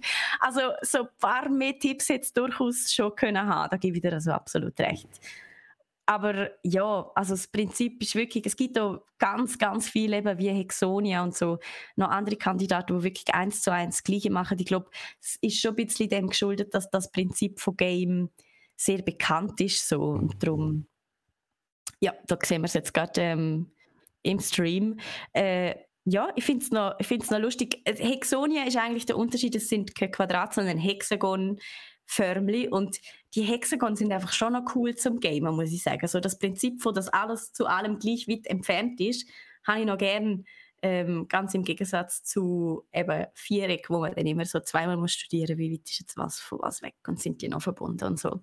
Ich verstand, wieso Hexagon ein beliebtes Muster in Spiel sind, will ich so sagen. Ja, also probiert es mal aus. Es ist eben, wie gesagt, gratis. Und ähm, wenn es euch dann den Ärmel reingenommen hat, dann schreibt uns, dann nehmen wir euch mit auf in unsere Online-Schlachten. dann bist du noch in die Metro. Ja, soll ich gerade alle meine Tipps geben? Ja. Okay. Ähm, ich habe noch einen zweiten Tipp von euch, also von, äh, von dir, Guido, vor allem immer wieder gehört Mini Metro, wo ich auch muss sagen, das ist wirklich ein cooles ähm, Game. Und was für mich coole Games ausmacht, ist eben nicht, dass man sie so am Tag drei schon um will gamen, sondern dass man sie, dass sie wirklich auch eine gewisse Tiefe haben, wo einem motiviert, wo anspruchsvoll ist. Und obwohl Minimetro eigentlich zuerst auf den ersten Blick gar nicht so ausschaut, hat das durchaus auch einiges an Tiefe mit drin. Ähm, es geht darum, dass man, hören ihr mich noch? Schon, gell? Mhm. Sind da bei mir gerade die jenste Fenster zugegangen. Ich gut. Super. Es geht darum, dass man äh, U-Bahn-Stationen baut und einfach die Leute an den jeweiligen Ort transportiert, wo sie hinwollen. Und das funktioniert wirklich zuerst auf einer sehr simplen Mechanik und wenn man es dann will, wenn man dann so sieht, was die anderen für Highscores haben, denkt man so, wow, was machen die? Und dann fängst du an, so ein bisschen schlauer zu planen und ein bisschen merkst, dass das eigentlich doch auch noch viel Tiefe hat. Und ich muss sagen, also Mini Metro kann ich wirklich auch nur wärmstens empfehlen. Ich habe es nie gespielt, weil es eben einen Franken 10 kostet und ich weiß nicht wieso. Ich habe ja nichts dagegen, Geld Entwickler zu geben oder gute Videospiele zu unterstützen, ist schon sowieso nicht. Aber dass man einfach überhaupt die Möglichkeit hat, mit dem Handy Geld zu zahlen, ist für mich neu. Ich habe jetzt erst eine Karte aufgeladen und kann das jetzt so. Das ist vorher irgendwie auch gerne gegangen. Ich glaube, es geht vielen Leuten noch gleich wie mir. Ähm, Minimetro ist ursprünglich ein Flash-Game wenn ich es richtig im Kopf so, habe. Das ist einfach, das gibt es wirklich schon sehr, sehr, sehr lang und mhm. ist aber glaube erst so richtig populär geworden, was dann den Sprung auf die Smartphones gemacht hat und gibt es glaube auch schon sehr lang äh, auf den Smartphones. Wenn ich mich richtig erinnere, ist es zuerst auf iOS gekommen und dann Jahre später auch auf Android. Und es ist einfach auch sehr ein schönes Game, oder? Das Weil U-Bahn-Karten sind einfach etwas Schönes, oder? So das Chaotische von einer Stadt wird so reduziert auf etwas ganz Simples mit farbigen Linien. Es ist einfach zu lesen, du kommst gerade sofort raus, wo du bist und wo du hin willst. Und durch das ist das Game halt auch sehr einfach verständlich, weil du sehr schnell auf einen Blick, du weißt, wie so eine Karte muss aussehen und weißt darum ungefähr auch, wie du deine U-Bahn-Linie bauen. Und dann hat es einen höheren Zufallsfaktor drin, weil die Städtchen, also die Stationen, die du anschliessen neu, die erscheinen mehr oder weniger zufällig. Und häufig ist es so, dass du gerade eine schöne, schöne Linie geplant hast und dann erscheint das Städtchen an äh, eine Station an einem Ort, wo dir den ganzen Plan zu unter sie wirft und dann hast du wahrscheinlich Pech gehabt, dann schaffst du den Highscore nicht mehr. Aber äh, das gefällt mir eben auch sehr an Games. Ich habe gerne noch so Games, die einen Zufallsfaktor drin haben, weil es einfach spannend bleibt durch das und weil du auch so musst improvisieren und nicht einfach stur einen Plan durchziehen. Und das ist super. Und es hat so etwas Befriedigendes, diese Pünktchen, wo Menschen, die Pendlerinnen und Pendler symbolisieren, diesen Pünktchen zuzuschauen, wie so die richtigen Stationen delivert werden. Es hat etwas sehr Befriedigendes. Das, das habe ich noch, wenn ich nur schnell zu dem etwas sagen kann, dem Zuschauen, das ist bei Barne Games auf dem Smartphone oder auf dem Tablet so finde ich eine gescheite Mechanik, oder? Wo du hast nicht die gleichen Möglichkeiten wie du am PC oder an der Konsole hast, dass du ständig ins Zeug kannst eingreifen kannst, weil der Bildschirm kleiner ist. Das macht es viel schwieriger. Darum ist es natürlich schöner, vorher zu planen, dann auf einen Knopf zurück und zu schauen, mhm. wie sich das Ganze entwickelt. Das hat zum einen etwas sehr Befriedigendes, es ist so etwas Gottartiges, dass du jetzt alles nach deinem, nach deinem Designpfad verlaufen Zum anderen eignet es sich einfach auch sehr gut auf einem kleinen Smartphone-Bildschirm zuerst in Ruhe können zu planen und dann die Action quasi äh, ein bisschen entfernt können zuzuschauen, was passiert. Ich finde, das all die Games, die so funktionieren, finde ich, machen auf dem Smartphone immer sehr viel Sinn, weil es äh, mhm. wirklich einfach schön ist zum Zuschauen.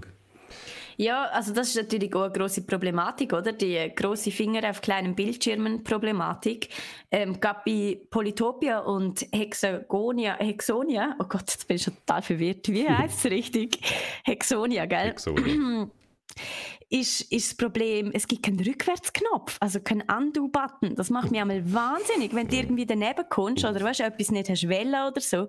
Und ich meine, gerade in einem Strategie-Game, dann hast du einfach den Zug mit dieser Figur verkackt, wo ich einfach so finde, ah, aber könnte schreien, wenn das so etwas ja. passiert. So etwas ist in einem Game wie Minimetro nie, oder? Das ist von Nein. Anfang an so ausgelegt, dass es einfach zum Bedienen ist. Und was man auf jeden Fall muss sagen bei Minimetro, die Ergänzung, die Fortsetzung so von dem, nämlich Mini Motorways, wo ein völlig anderes Spiel ist.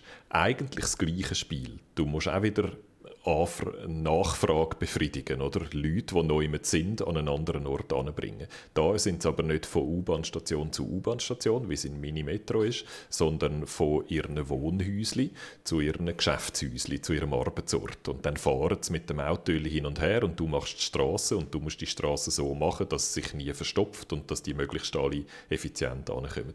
Und es ist großartig, weil du uh, viel über Städtebau und über Städteplanung lehrst und über Unterschied zwischen individualisiertem und öffentlichem Verkehr. Also ich würde unbedingt empfehlen, die zwei Spiele immer so hin und her zu wechseln. Mal ein bisschen Mini-Motorways und mal ein bisschen Mini-Metro spielen und sich dann so den Unterschied zu überlegen zwischen diesen beiden Systemen. Das finde find ich super schön.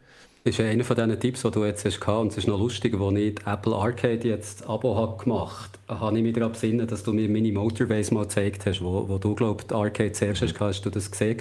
Und ich habe nicht gewusst genau, wie es heisst und hatte dich noch fragen, ob ich jetzt mega froh war, dass ich es wieder gefunden habe. So. Und ich finde es wirklich ein wunderschönes Spiel, auch von, von der Grafik her wieder. Es hat einen sehr simplen, aber äh, grafisch ansprechend reduziert und eben auch wieder können zuzuschauen, wie die Autos so schön ihrem Ziel entgegengehen und, und alles immer wie komplexer wird der quasi Strassenorganismus, den du dort baust, finde ich ein ganz tolles Spiel.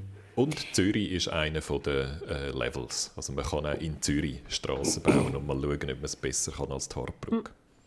Das sollte nicht sehr das schwierig sein.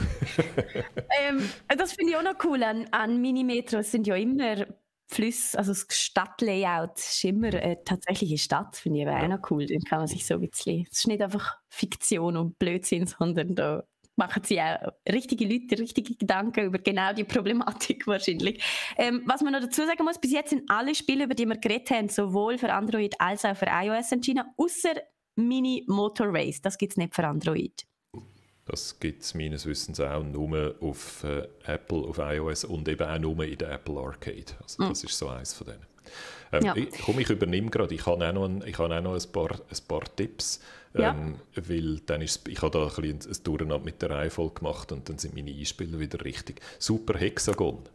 Super Hexagon finde ich ein super Game. Das gibt es äh, nicht nur auf den Smartphones, sondern es gibt es zum Beispiel auch auf Steam. Es ist von Terry Kavanagh, das ist der, der gemacht hat und wo so ein Spezialist ist für super harte Games. Und Super Hexagon ähm, ist eigentlich ein Spiel, was auch wieder um Hexagon geht, aber du musst aus dem Hexagon raus entkommen. Und es sind eigentlich immer, ein, du bist zuerst im Zentrum und dann musst du in den nächsten Ring und ins nächste größere und ins übernächste größere Hexagon kommen und die trüllen sich und du kannst eigentlich immer nur an ein, zwei oder so Seiten aus dem Hexagon raus. Da ist man jetzt wahrscheinlich nicht rausgekommen, aber äh, man muss es sehen, wie es funktioniert und schnallt es dann aber sofort, wie es funktioniert. Und was ich geil finde an dem ist, es gibt, das ist ein Game, wo eigentlich, wenn länger als 10 Sekunden überlebst, dann, ist, dann bist du schon recht gut. Und, und vor allem ist dein Kotz schlecht? Nicht. Ich habe es gestern noch runtergeladen. Mir ist es so schnell so trümmelig geworden. Okay. es das ist, ist mir jetzt so nie so gegangen. Aber, ja, genau, also, es gibt so einen Tunneleffekt und es geht schneller und schneller und schneller. Und ich glaube, wenn du 60 Sekunden überleb überlebst, dann hast du das Spiel gewonnen. Aber ich sehe, ich habe keine, keine Chance, das zu schaffen. Also ich weiß nicht, ob ich jemals mehr als 20 Sekunden überlebt habe. Und das finde ich total cool, weil es ist das mobilste Game ever, wenn ein, ein, eine Runde, ein Durchgang 10, 20 Sekunden geht. du fängst auch sofort wieder vorne an, etwas, was der Terry Kavanagh sehr gut kann in all seinen genau. Games, dass du immer wieder ohne Ladebildschirm oder ohne lang warten nochmal einen Versuch kannst starten Das ist einfach so ein Highscore-Game, oder? wo einfach mhm. auf die, die schnellstmöglich, präzisestmögliche Reaktion kommt drauf an. Es ist ja blöd immer voll, das Game macht süchtig oder so zu reden, aber der ist der Ding, one more try, komm, ich probiere es nochmal, mhm probiere es nochmal, weil ich jetzt gescheitert bin so kurz. Ich finde, es zieht dem wahnsinnig rein. Es hat auch einen so geilen Soundtrack, es hat so einen Chiptune-Soundtrack. Doch ist es mal ein Browser-Game gewesen? Ich habe mich besinnen, dass man im Browser gespielt hat, glaube ich. Es kann sein, dass das mal ursprünglich Gell? so ein äh, Experiment auf dem Browser war. Und so. Aber ja, es kann sein. Es kann auch gut sein, dass wir in der Redaktion mal vor Jahren mal Mit so einen Tag lang das Highscores sich gegenseitig abgejagt haben. Ich weiß noch, dass ich oder Luzi immer probiert haben, besser zu sein. Und, äh, es, hat, es ist auch ein Game, das im Wahnsinn wahnsinnig gemacht, das muss man ja. sagen. Es ist, äh also es ist nicht eins, wo man viele Stunden damit kann verbringen kann, weil das wären ja dann Millionen von Versuchen. Aber es ist schon ein Game, das einem, wo einem reinzieht und einfach geniales Game Design ist. Es ist simpel möglich. Simpler kann man ein Game eigentlich nicht mehr designen. Grossartig. Das Lustige ist, da sind wir jetzt genau wieder bei der Anfang von der Problematik von unserer ganzen Diskussion. Ich habe das gestern auf deiner Liste gesehen, Guido, Super Hexagon, hast bei mir auf dem Android-Handy abladen und das, was du jetzt eingeblendet hast, habe ich nicht abgeladen, aber drei Super Hexagon-Games. Eins, wo eben so ein Tunnel ist, wo, einem so, wo zwar genau die gleiche ähm, Mechanik ist, wo du jetzt siehst, man muss so diesen Hexagons entfliehen, aber es ist ein Tunnel, also es geht so ja. 3D nach hinten und ähm, lustigerweise, zuerst habe ich es nicht gecheckt, weil es gibt ein Tutorial und ich habe gerne gewusst, was man bei dem Spiel soll machen soll, außer dass dort Neonfarben rumflitzen und in den Tunnel verschwindet. Bin ich wirklich gerne nicht rausgegangen und dann ist immer wieder Tab to Start gestanden, weil ich gerne gecheckt habe, dass ich schon wieder Game Over gegangen bin und was uh. da überhaupt passiert. Ähm, das war das Tunnel Super Hexagon. Gewesen. Und dann habe ich noch ein anderes Super Hexagon runtergeladen, das übrigens auch ge gar nicht so schlecht ist. Ein Rätselgame, wo man so muss Hexagon drehen Und dann muss man, wie früher hat es doch das gegeben, wenn du so ähm, ein Spiel hast, wo so ein Muster vorgelegt ist und dann musst du das Muster nachlegen in deinem Setzkasten. Genau so mhm. funktioniert es, nur dass man ja. die Hexagon muss so im Kreis rotieren, um dann das Muster ja. nachlegen. Das ist super Hexagon, wie ich es jetzt abgeladen habe.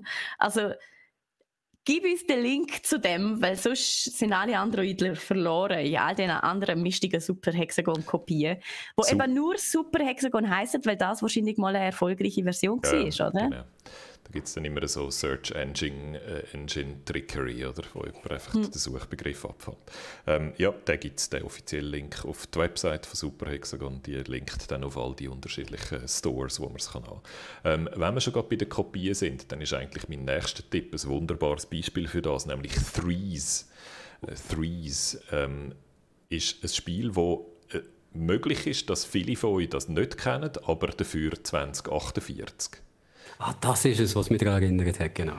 2048 ist einfach äh, unbestreitbar, ich fange mit jedem einen Krieg an, was das Gegenteil behauptet, unbestreitbar schlechtere Version von Threes. Es ist eine total offensichtliche 1 zu 1 Kopie, aber schlechter. Und das ist die erfolgreiche und bekannte Version gewesen, die, wo plötzlich alle sich gegenseitig sagen, hey, musst unbedingt das spielen. Und ich habe immer gerufen, das ist aber weniger gut als Threes und Threes ist das Original. Und niemand hat es hören. Threes ist aber genial. Threes hm. funktioniert so, dass man muss ähm, so Fältchen mit Zahlen drauf zusammenschieben und es gibt dann immer ähm, Multiplikationen von 3. Also am Anfang schiebt man 1 und 2 zusammen, das gibt dann ein 3 und das 3 kann man mit einem 3 zusammenschieben zu einem 6 und das 6 kann man mit einem 6 zusammenschieben zu einem 12 etc., um möglichst grosse miteinander zusammenzuschieben, dass man möglichst viele Punkte bekommt. Und 2048 macht genau das Gleiche, einfach mit Zweierpotenzen. Dort schiebt man das 2 aufs 2 fürs 4, das 4 aufs 4 und so.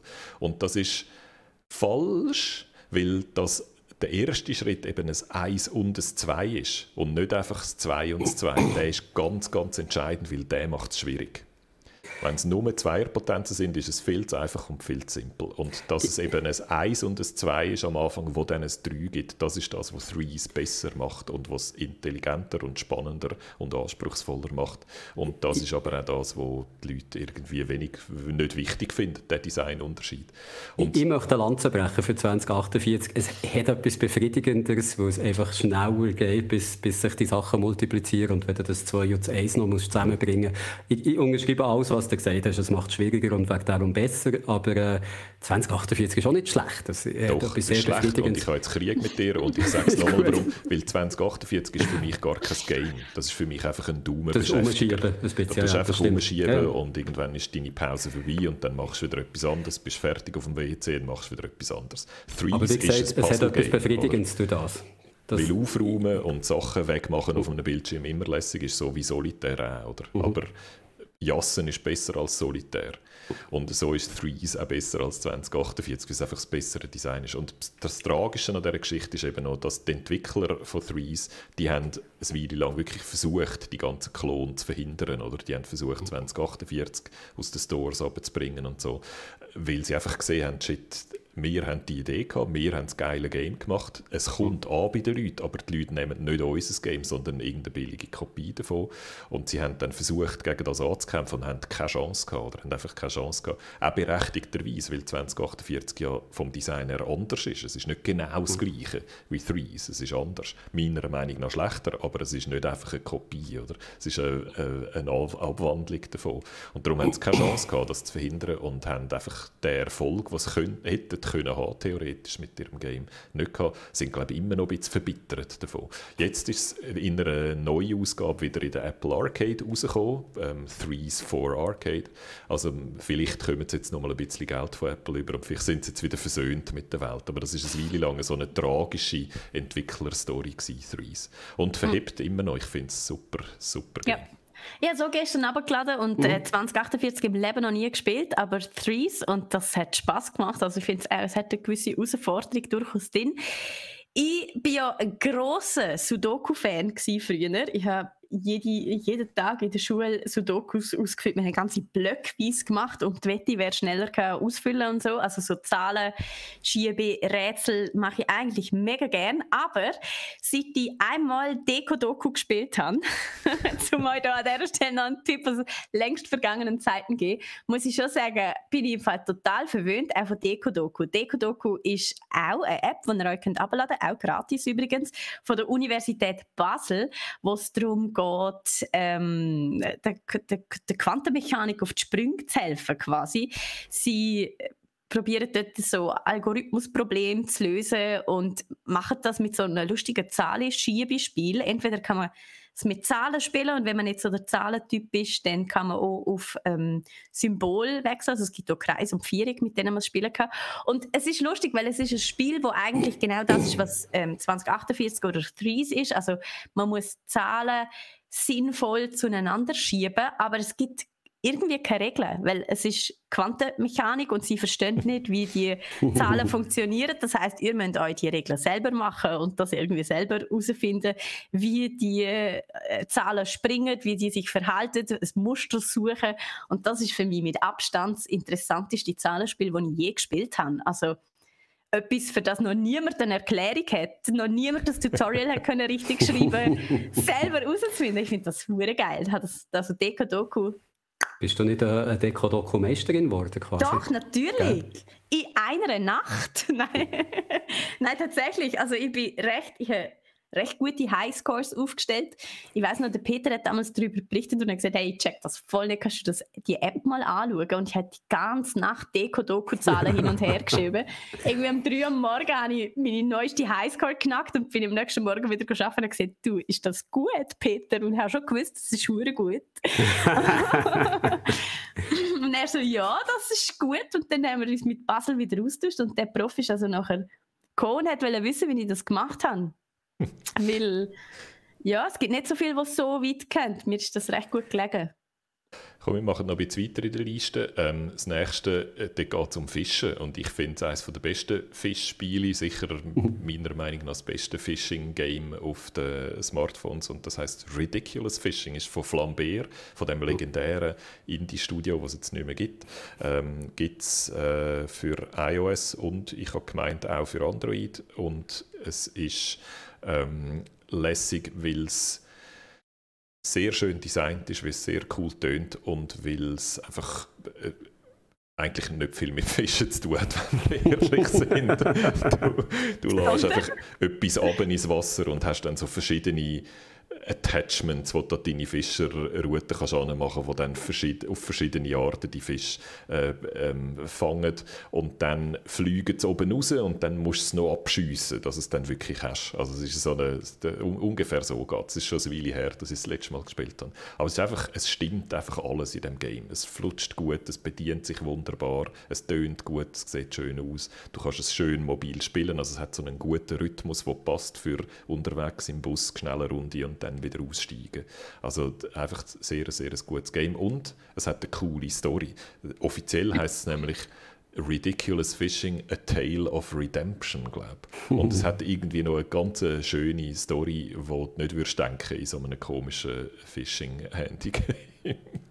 ich glaube, ich habe es so gern, weil es mit Fischen zu tun hat, aber eigentlich auch nichts mit Fischen zu tun hat. Und den Kontrast finde ich noch schön. Ich wollte es abladen und ich habe es also nicht gefunden, aber da sehe ich jetzt gerade einen Link. Äh, wurde auf dem Server nicht gefunden. Nein, das gibt es nicht. Das ist ein toter doch, Link doch. auf der Google Store. Ah, Klick okay. drauf, der ist ah. tot. Also und im Google Store finde ich es also auch nicht. Wir testen nochmal, wo das an verschwunden ist. Vielleicht haben sie es oben abgenommen vom Google hm. Store, hm. das wäre ja möglich. Ähm, auf jeden Fall habe ich nochmal eins und von dem habe ich schon geschwärmt äh, und ich schwärme gerne nochmal von dem Grindstone. Und da kann man jetzt nochmal drüber schwärmen, wie es das jetzt gerade neu auch auf PC gibt. Das ist jetzt gerade äh, auf verschiedenen PC-Plattformen ebenfalls rausgekommen. Und es ist so ein Farben-Match-Game, aber eben nicht ein Match 3, sondern ein Match so viel wie möglich und du eine Linie einzeichnen äh, von einem farbigen zum anderen ab und zu hast du noch die Chance, einmal noch die Farbe zu wechseln. Und wenn du fertig bist mit deiner Linie, kommt da so ein großer blauer Mann und haut all die Münsterli kaputt, die du in einer Linie verbunden hast. Ein sehr und, muskulöser Mann. Ein sehr muskulöser Mann. Und immer, er haut es immer schneller kaputt und immer lauter und macht immer crazygere Gesichter dazu. Und es äh, verbindet für mich so die Befriedigung vom Aufräumen, wo du vorher schon angesprochen hast, Jürg. Sachen, die kompliziert sind und durcheinander sind auf einem Feld, schön wegzuputzen, verbindet es mit der Befriedigung von einfach, es tönt gut und es sieht gut aus, wenn du das machst. Das ist dann extra befriedigend. Und, und es ist einfach auch lässig, weil du im, du äh, eigentlich so lange Zeit kannst brauchen, wie du willst, um die Linie zu zeichnen. Genau. Es hat keinen Zeitdruck. Also das heißt, du kannst 20 hintereinander kaputt hauen mal und dann überlegst du noch mal schnell und denkst, hey, bringe ich vielleicht noch 25 an, wenn ich dort noch eine Runde trüllen oder so. Und das finde ich auch sehr, sehr reizvoll. Das wollte ich sagen, das ist auch wieder das, was ich vorher gefunden habe, dass eben auf Mobile Games schön funktioniert. Du planst vorher und dann siehst du den ja. muskulösen blauen Typ, wie er alles kaputt hackt und genau dort entlang geht, wo du eingezeichnet hast und so viele Punkte macht. Es hat etwas extrem Befriedigendes. Auch wegen der schönen Geräusche und auch hier ist die Grafik wieder toll. Es ist so ein Comic-Stil. Mhm. Äh, hat mir sehr gut gefallen. Das ist von Capybara, auch das ist ein Indie-Studio, das man so ein bisschen kennt. Äh, die, die haben da schon andere coole Sachen gemacht. Und gibt es auf iOS, gibt es auf der Switch und auf dem PC. Mhm. So, das sind so die Tipps, wo man vielleicht noch so als Geheimtipps, das sind schon nicht Geheimtipps, aber das sind so ein bisschen die spezifischeren Tipps. Und dann würde ich sagen, muss man einfach noch zwei von den ganz grossen Sachen sagen, ähm, die ich auch sehr gut finde und uneingeschränkt empfehlen kann. Clash Royale finde ich immer noch ein sehr, sehr gutes Game ähm, ist so eine Mischung aus Sammelkarten, Deckbuilding und äh, Strategie, Echtzeitstrategie. Ist immer online, also immer gegen jemand anderen. Und du musst deine drei Türmchen schützen und die drei Türmchen vom Gegner kaputt machen. Und es ist von Supercell, also die, die auch Clash of Clans gemacht haben und, und äh, ist also in dieser Clash of Clans Welt vom Design her. Und ich finde es einfach sehr ein gutes Game. Gefällt mir besser als Brawl Stars, wo so ein bisschen das Neuere äh, von Supercell ist ähm, ist eine E-Sport-Disziplin. Also wenn man richtig, richtig, da kann man auch richtig Ansprüche haben und richtig gut werden. Und ich finde, es hat ein sehr gutes Matchmaking.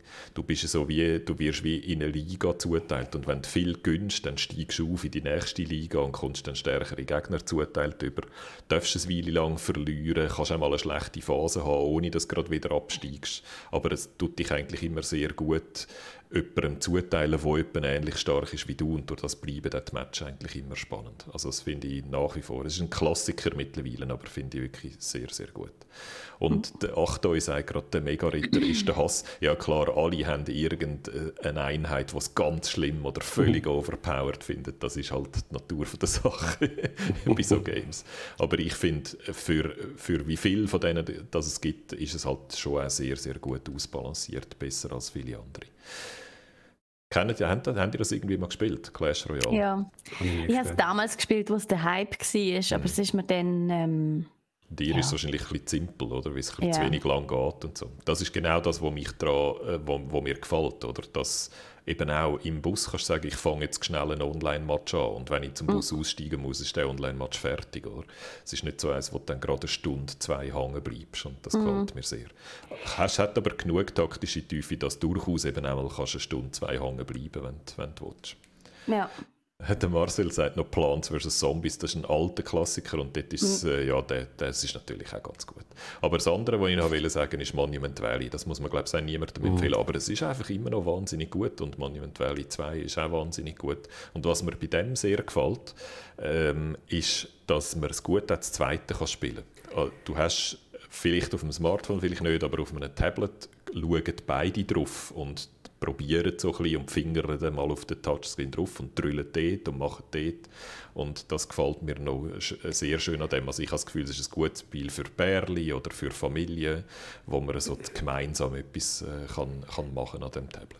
Du hast mir ja gesagt, es wäre vielleicht etwas, was ich mit meiner neunjährigen Tochter zusammen spielen kann. Und das haben wir dann gestern gemacht. Erstens haben wir Streit bekommen. Wegen? Weil wir uns immer reingedrückt haben und nicht können einigen, wer wenn darf drücken und wer wenn welches Rätsel darf lösen.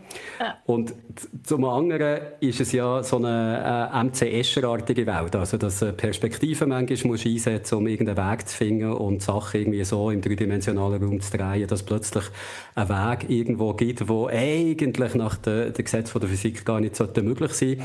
Und meine Tochter hat das gehasst. Sie hat die ganze Zeit gesagt, das Game ist grammatikalisch nicht korrekt und hat gemeint, Geom hat gemeint geometrisch. Und ich habe dann immer gesagt, das heisst geometrisch. Und sie hat gesagt, das ist mir gleich, es ist einfach nicht korrekt. Und okay. sie hat grosse, grosse Probleme gehabt, dass du da Zeugs kannst drehen, wie es im richtigen Leben eigentlich gar nicht möglich wäre. Also vielleicht besser alleine spielen und nicht mit besserwisserischen Töchtern zusammen. Oder erst mit besserwisserischen Töchter, die schon mal mit dem Escher konfrontiert wurden Vielleicht sind das, und genau. den Schritt genau. mindestens schon, genau. schon gemacht haben.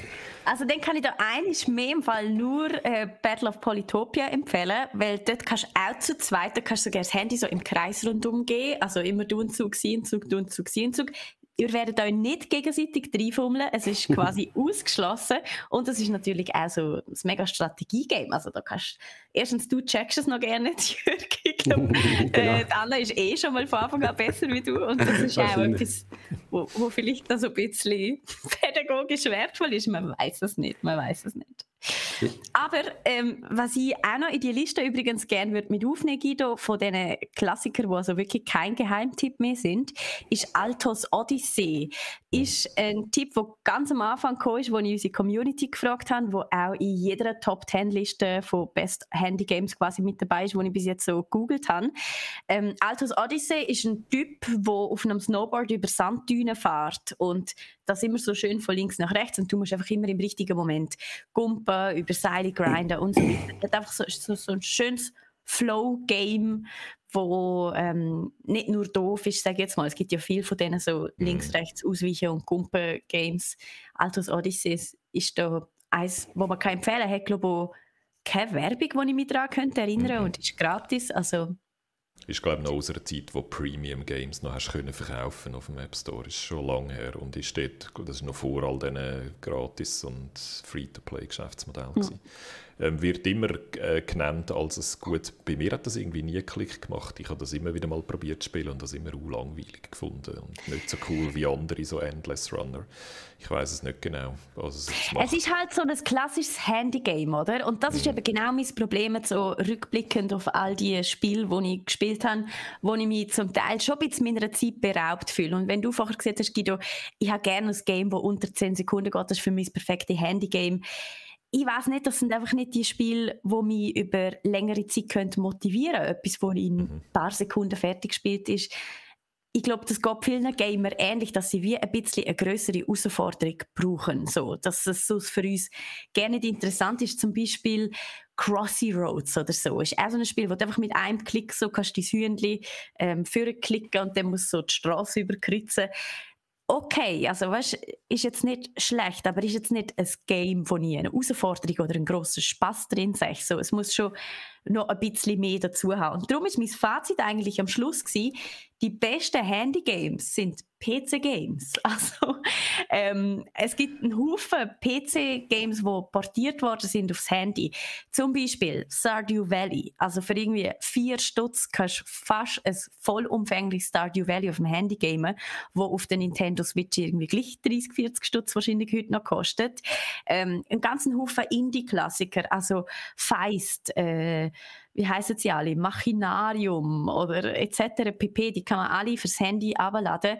XCOM, es gibt ein ganzes XCOM, wo du auf dem Handy kannst. Civilizations, Ark Survival, Final Fantasy Clone, ähm, GTA, eine abgespeckte Version. Also es gibt ganz viel richtige Spiele, wo man auf dem Handy kann spielen. Und das Problem ist da immer ein bisschen die Steuerung, oder? Also ist denn auch die Steuerung gut portiert? Das ich bin froh, dass du das noch sagst, weil das ist für mich das Hauptargument gegen das Argument. Oder? Ich, ja. ich finde die fast immer ganz grauenhaft umgesetzt und fast immer kannst du es wirklich nicht bedienen, weil es immer auf Maussteuerung oder auf Controllersteuerung ausgerichtete Games sind, die dann einfach nicht gut funktionieren in einer Touchscreen dicke Fingerumgebung.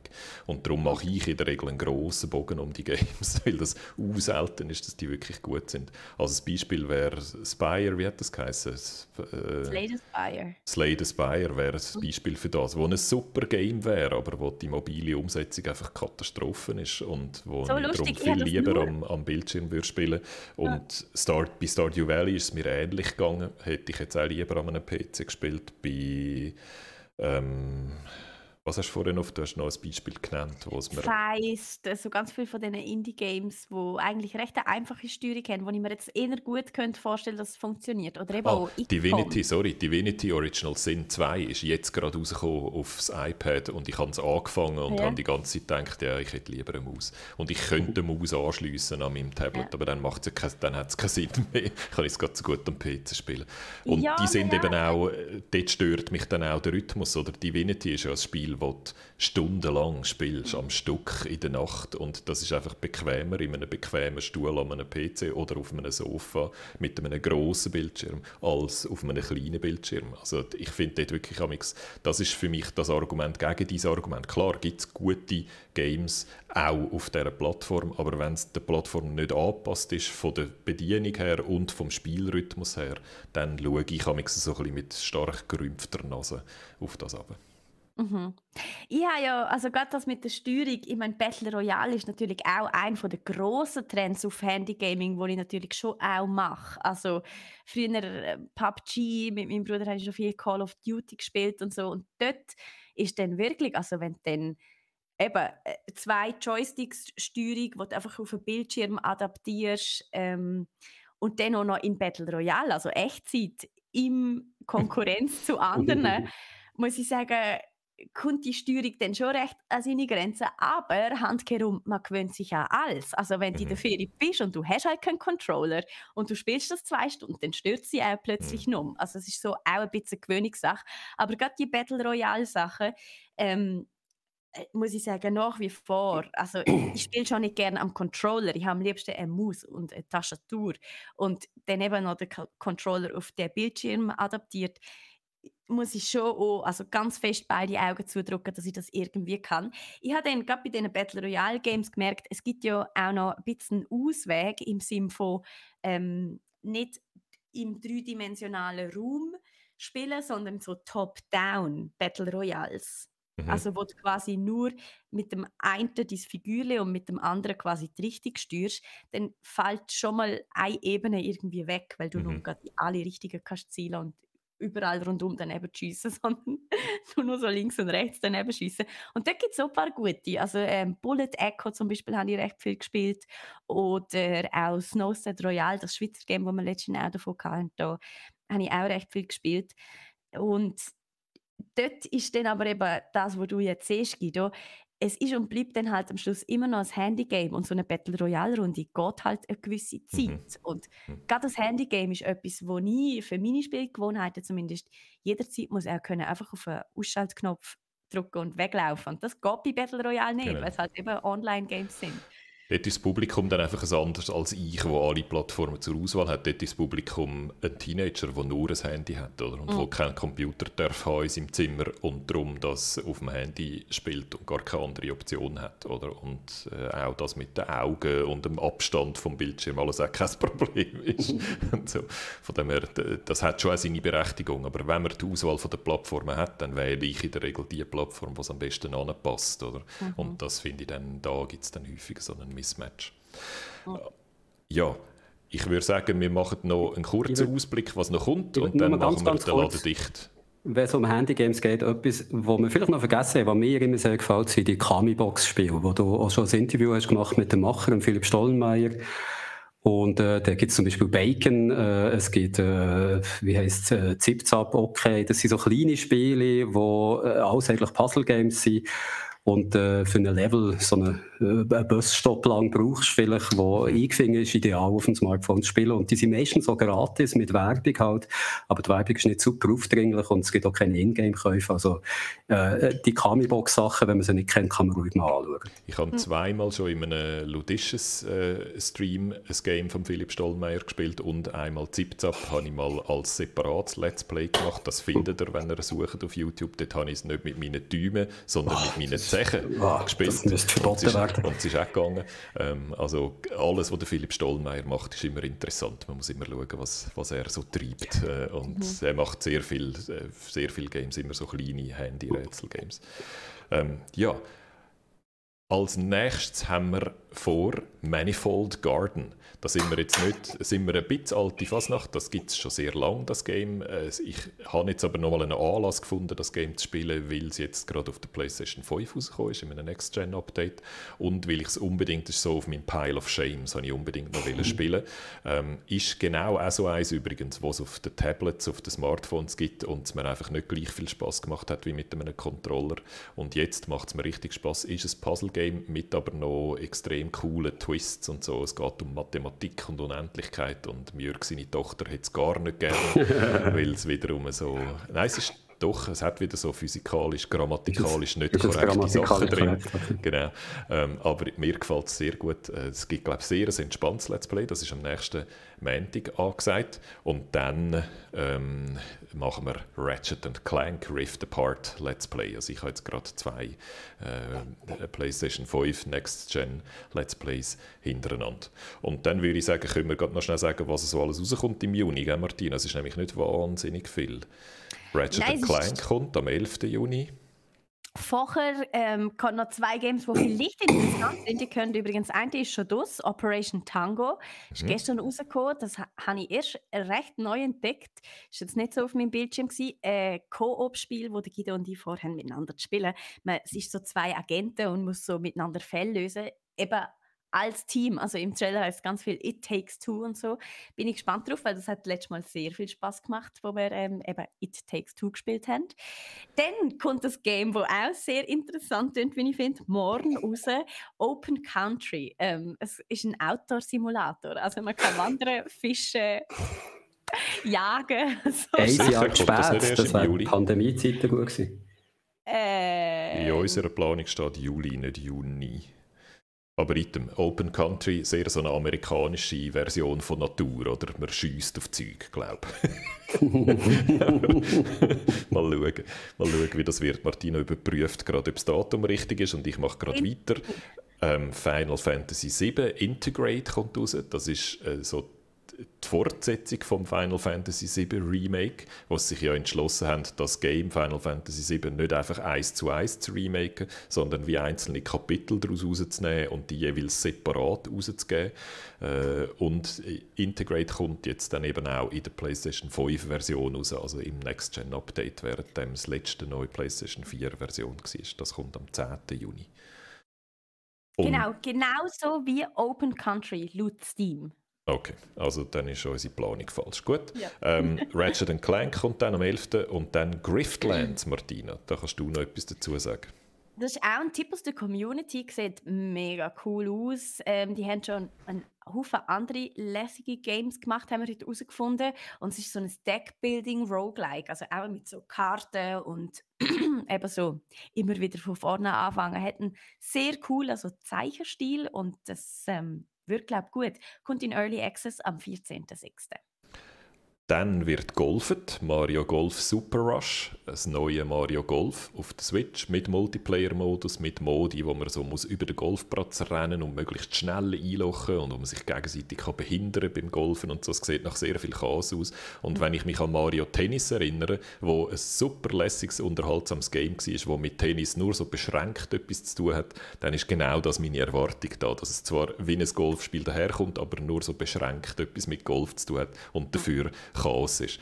Und äh, das, das ist wahrscheinlich das, was dann äh, in Super Rush passiert. Das haben wir auch eingeplant als Let's Play. Und dann das letzte Game, das dann in dem Monat rauskommt, heißt Scarlet Nexus. So ein Hack-and-Slash, Comic-Stil, Manga, Anime-Stil aus äh, Game aus Japan, wo bis jetzt, glaube ich, so die ersten Previews so ein bisschen durchzogen sind von Namco, aber wo ich mich eigentlich noch sehr darauf freue.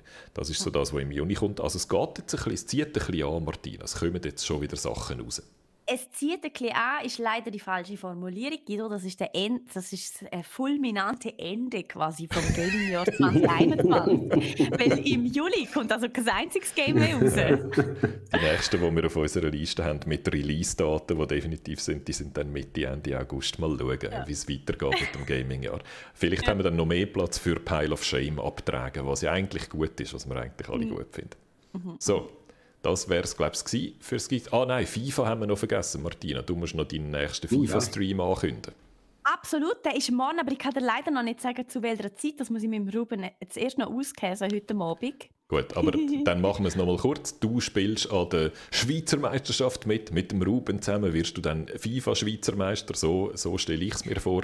Äh, du ja. spielst so in einer, es ist ein komischer neuer Cup, wo einerseits FIFA, äh, gute FIFA-E-Sportler paired worden sind mit Influencer wie die Martina Influencer. und dann im Zweierteam müssen antreten in einem Turnier. Ja.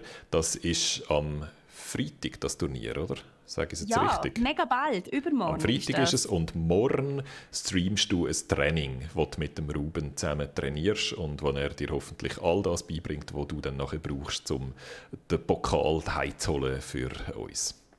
Das ich ist das, sagen, was wir vorhaben. Und ich würde vorschlagen, dass ihr einfach auf YouTube abonniert und dann seht ihr dann, sobald Martina die Zeit weiss und den Stream äh, vorbereitet hat. Und äh, ihr könnt natürlich auf Discord kommen und zum Beispiel, wenn ihr euch gut mit FIFA 21 auskennt, der Martina ja. noch zwei, drei Keimtipps mit auf den Weg geben, dass sie das schafft, den Pokal heimzuholen. Ihr habt, glaube ich, äh, die Favoriten vom Turnier in der ersten Runde als Gegner. Ja, also das kann ich eben sagen. Ich bin so motiviert. Ich bin wirklich so motiviert. Ich denke mir, stecken das so easy in Sag ich meine, alle anderen sind wahrscheinlich FIFA noch nie einen Game Controller in der Hand gehabt. Hier wische ich mit links vom Platz.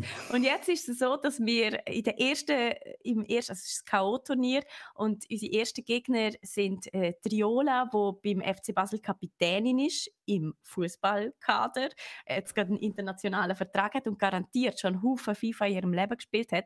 Und sie ist gematcht worden auf der FIFA-Profi-Seite mit dem Favorit vom Turnier. Also die sind fast schon ein unschlagbares Team. Es könnte nur ein Duo geben, wo die eventuell könnte oh. in der ersten Runde aus dem yeah. Turnier kicken.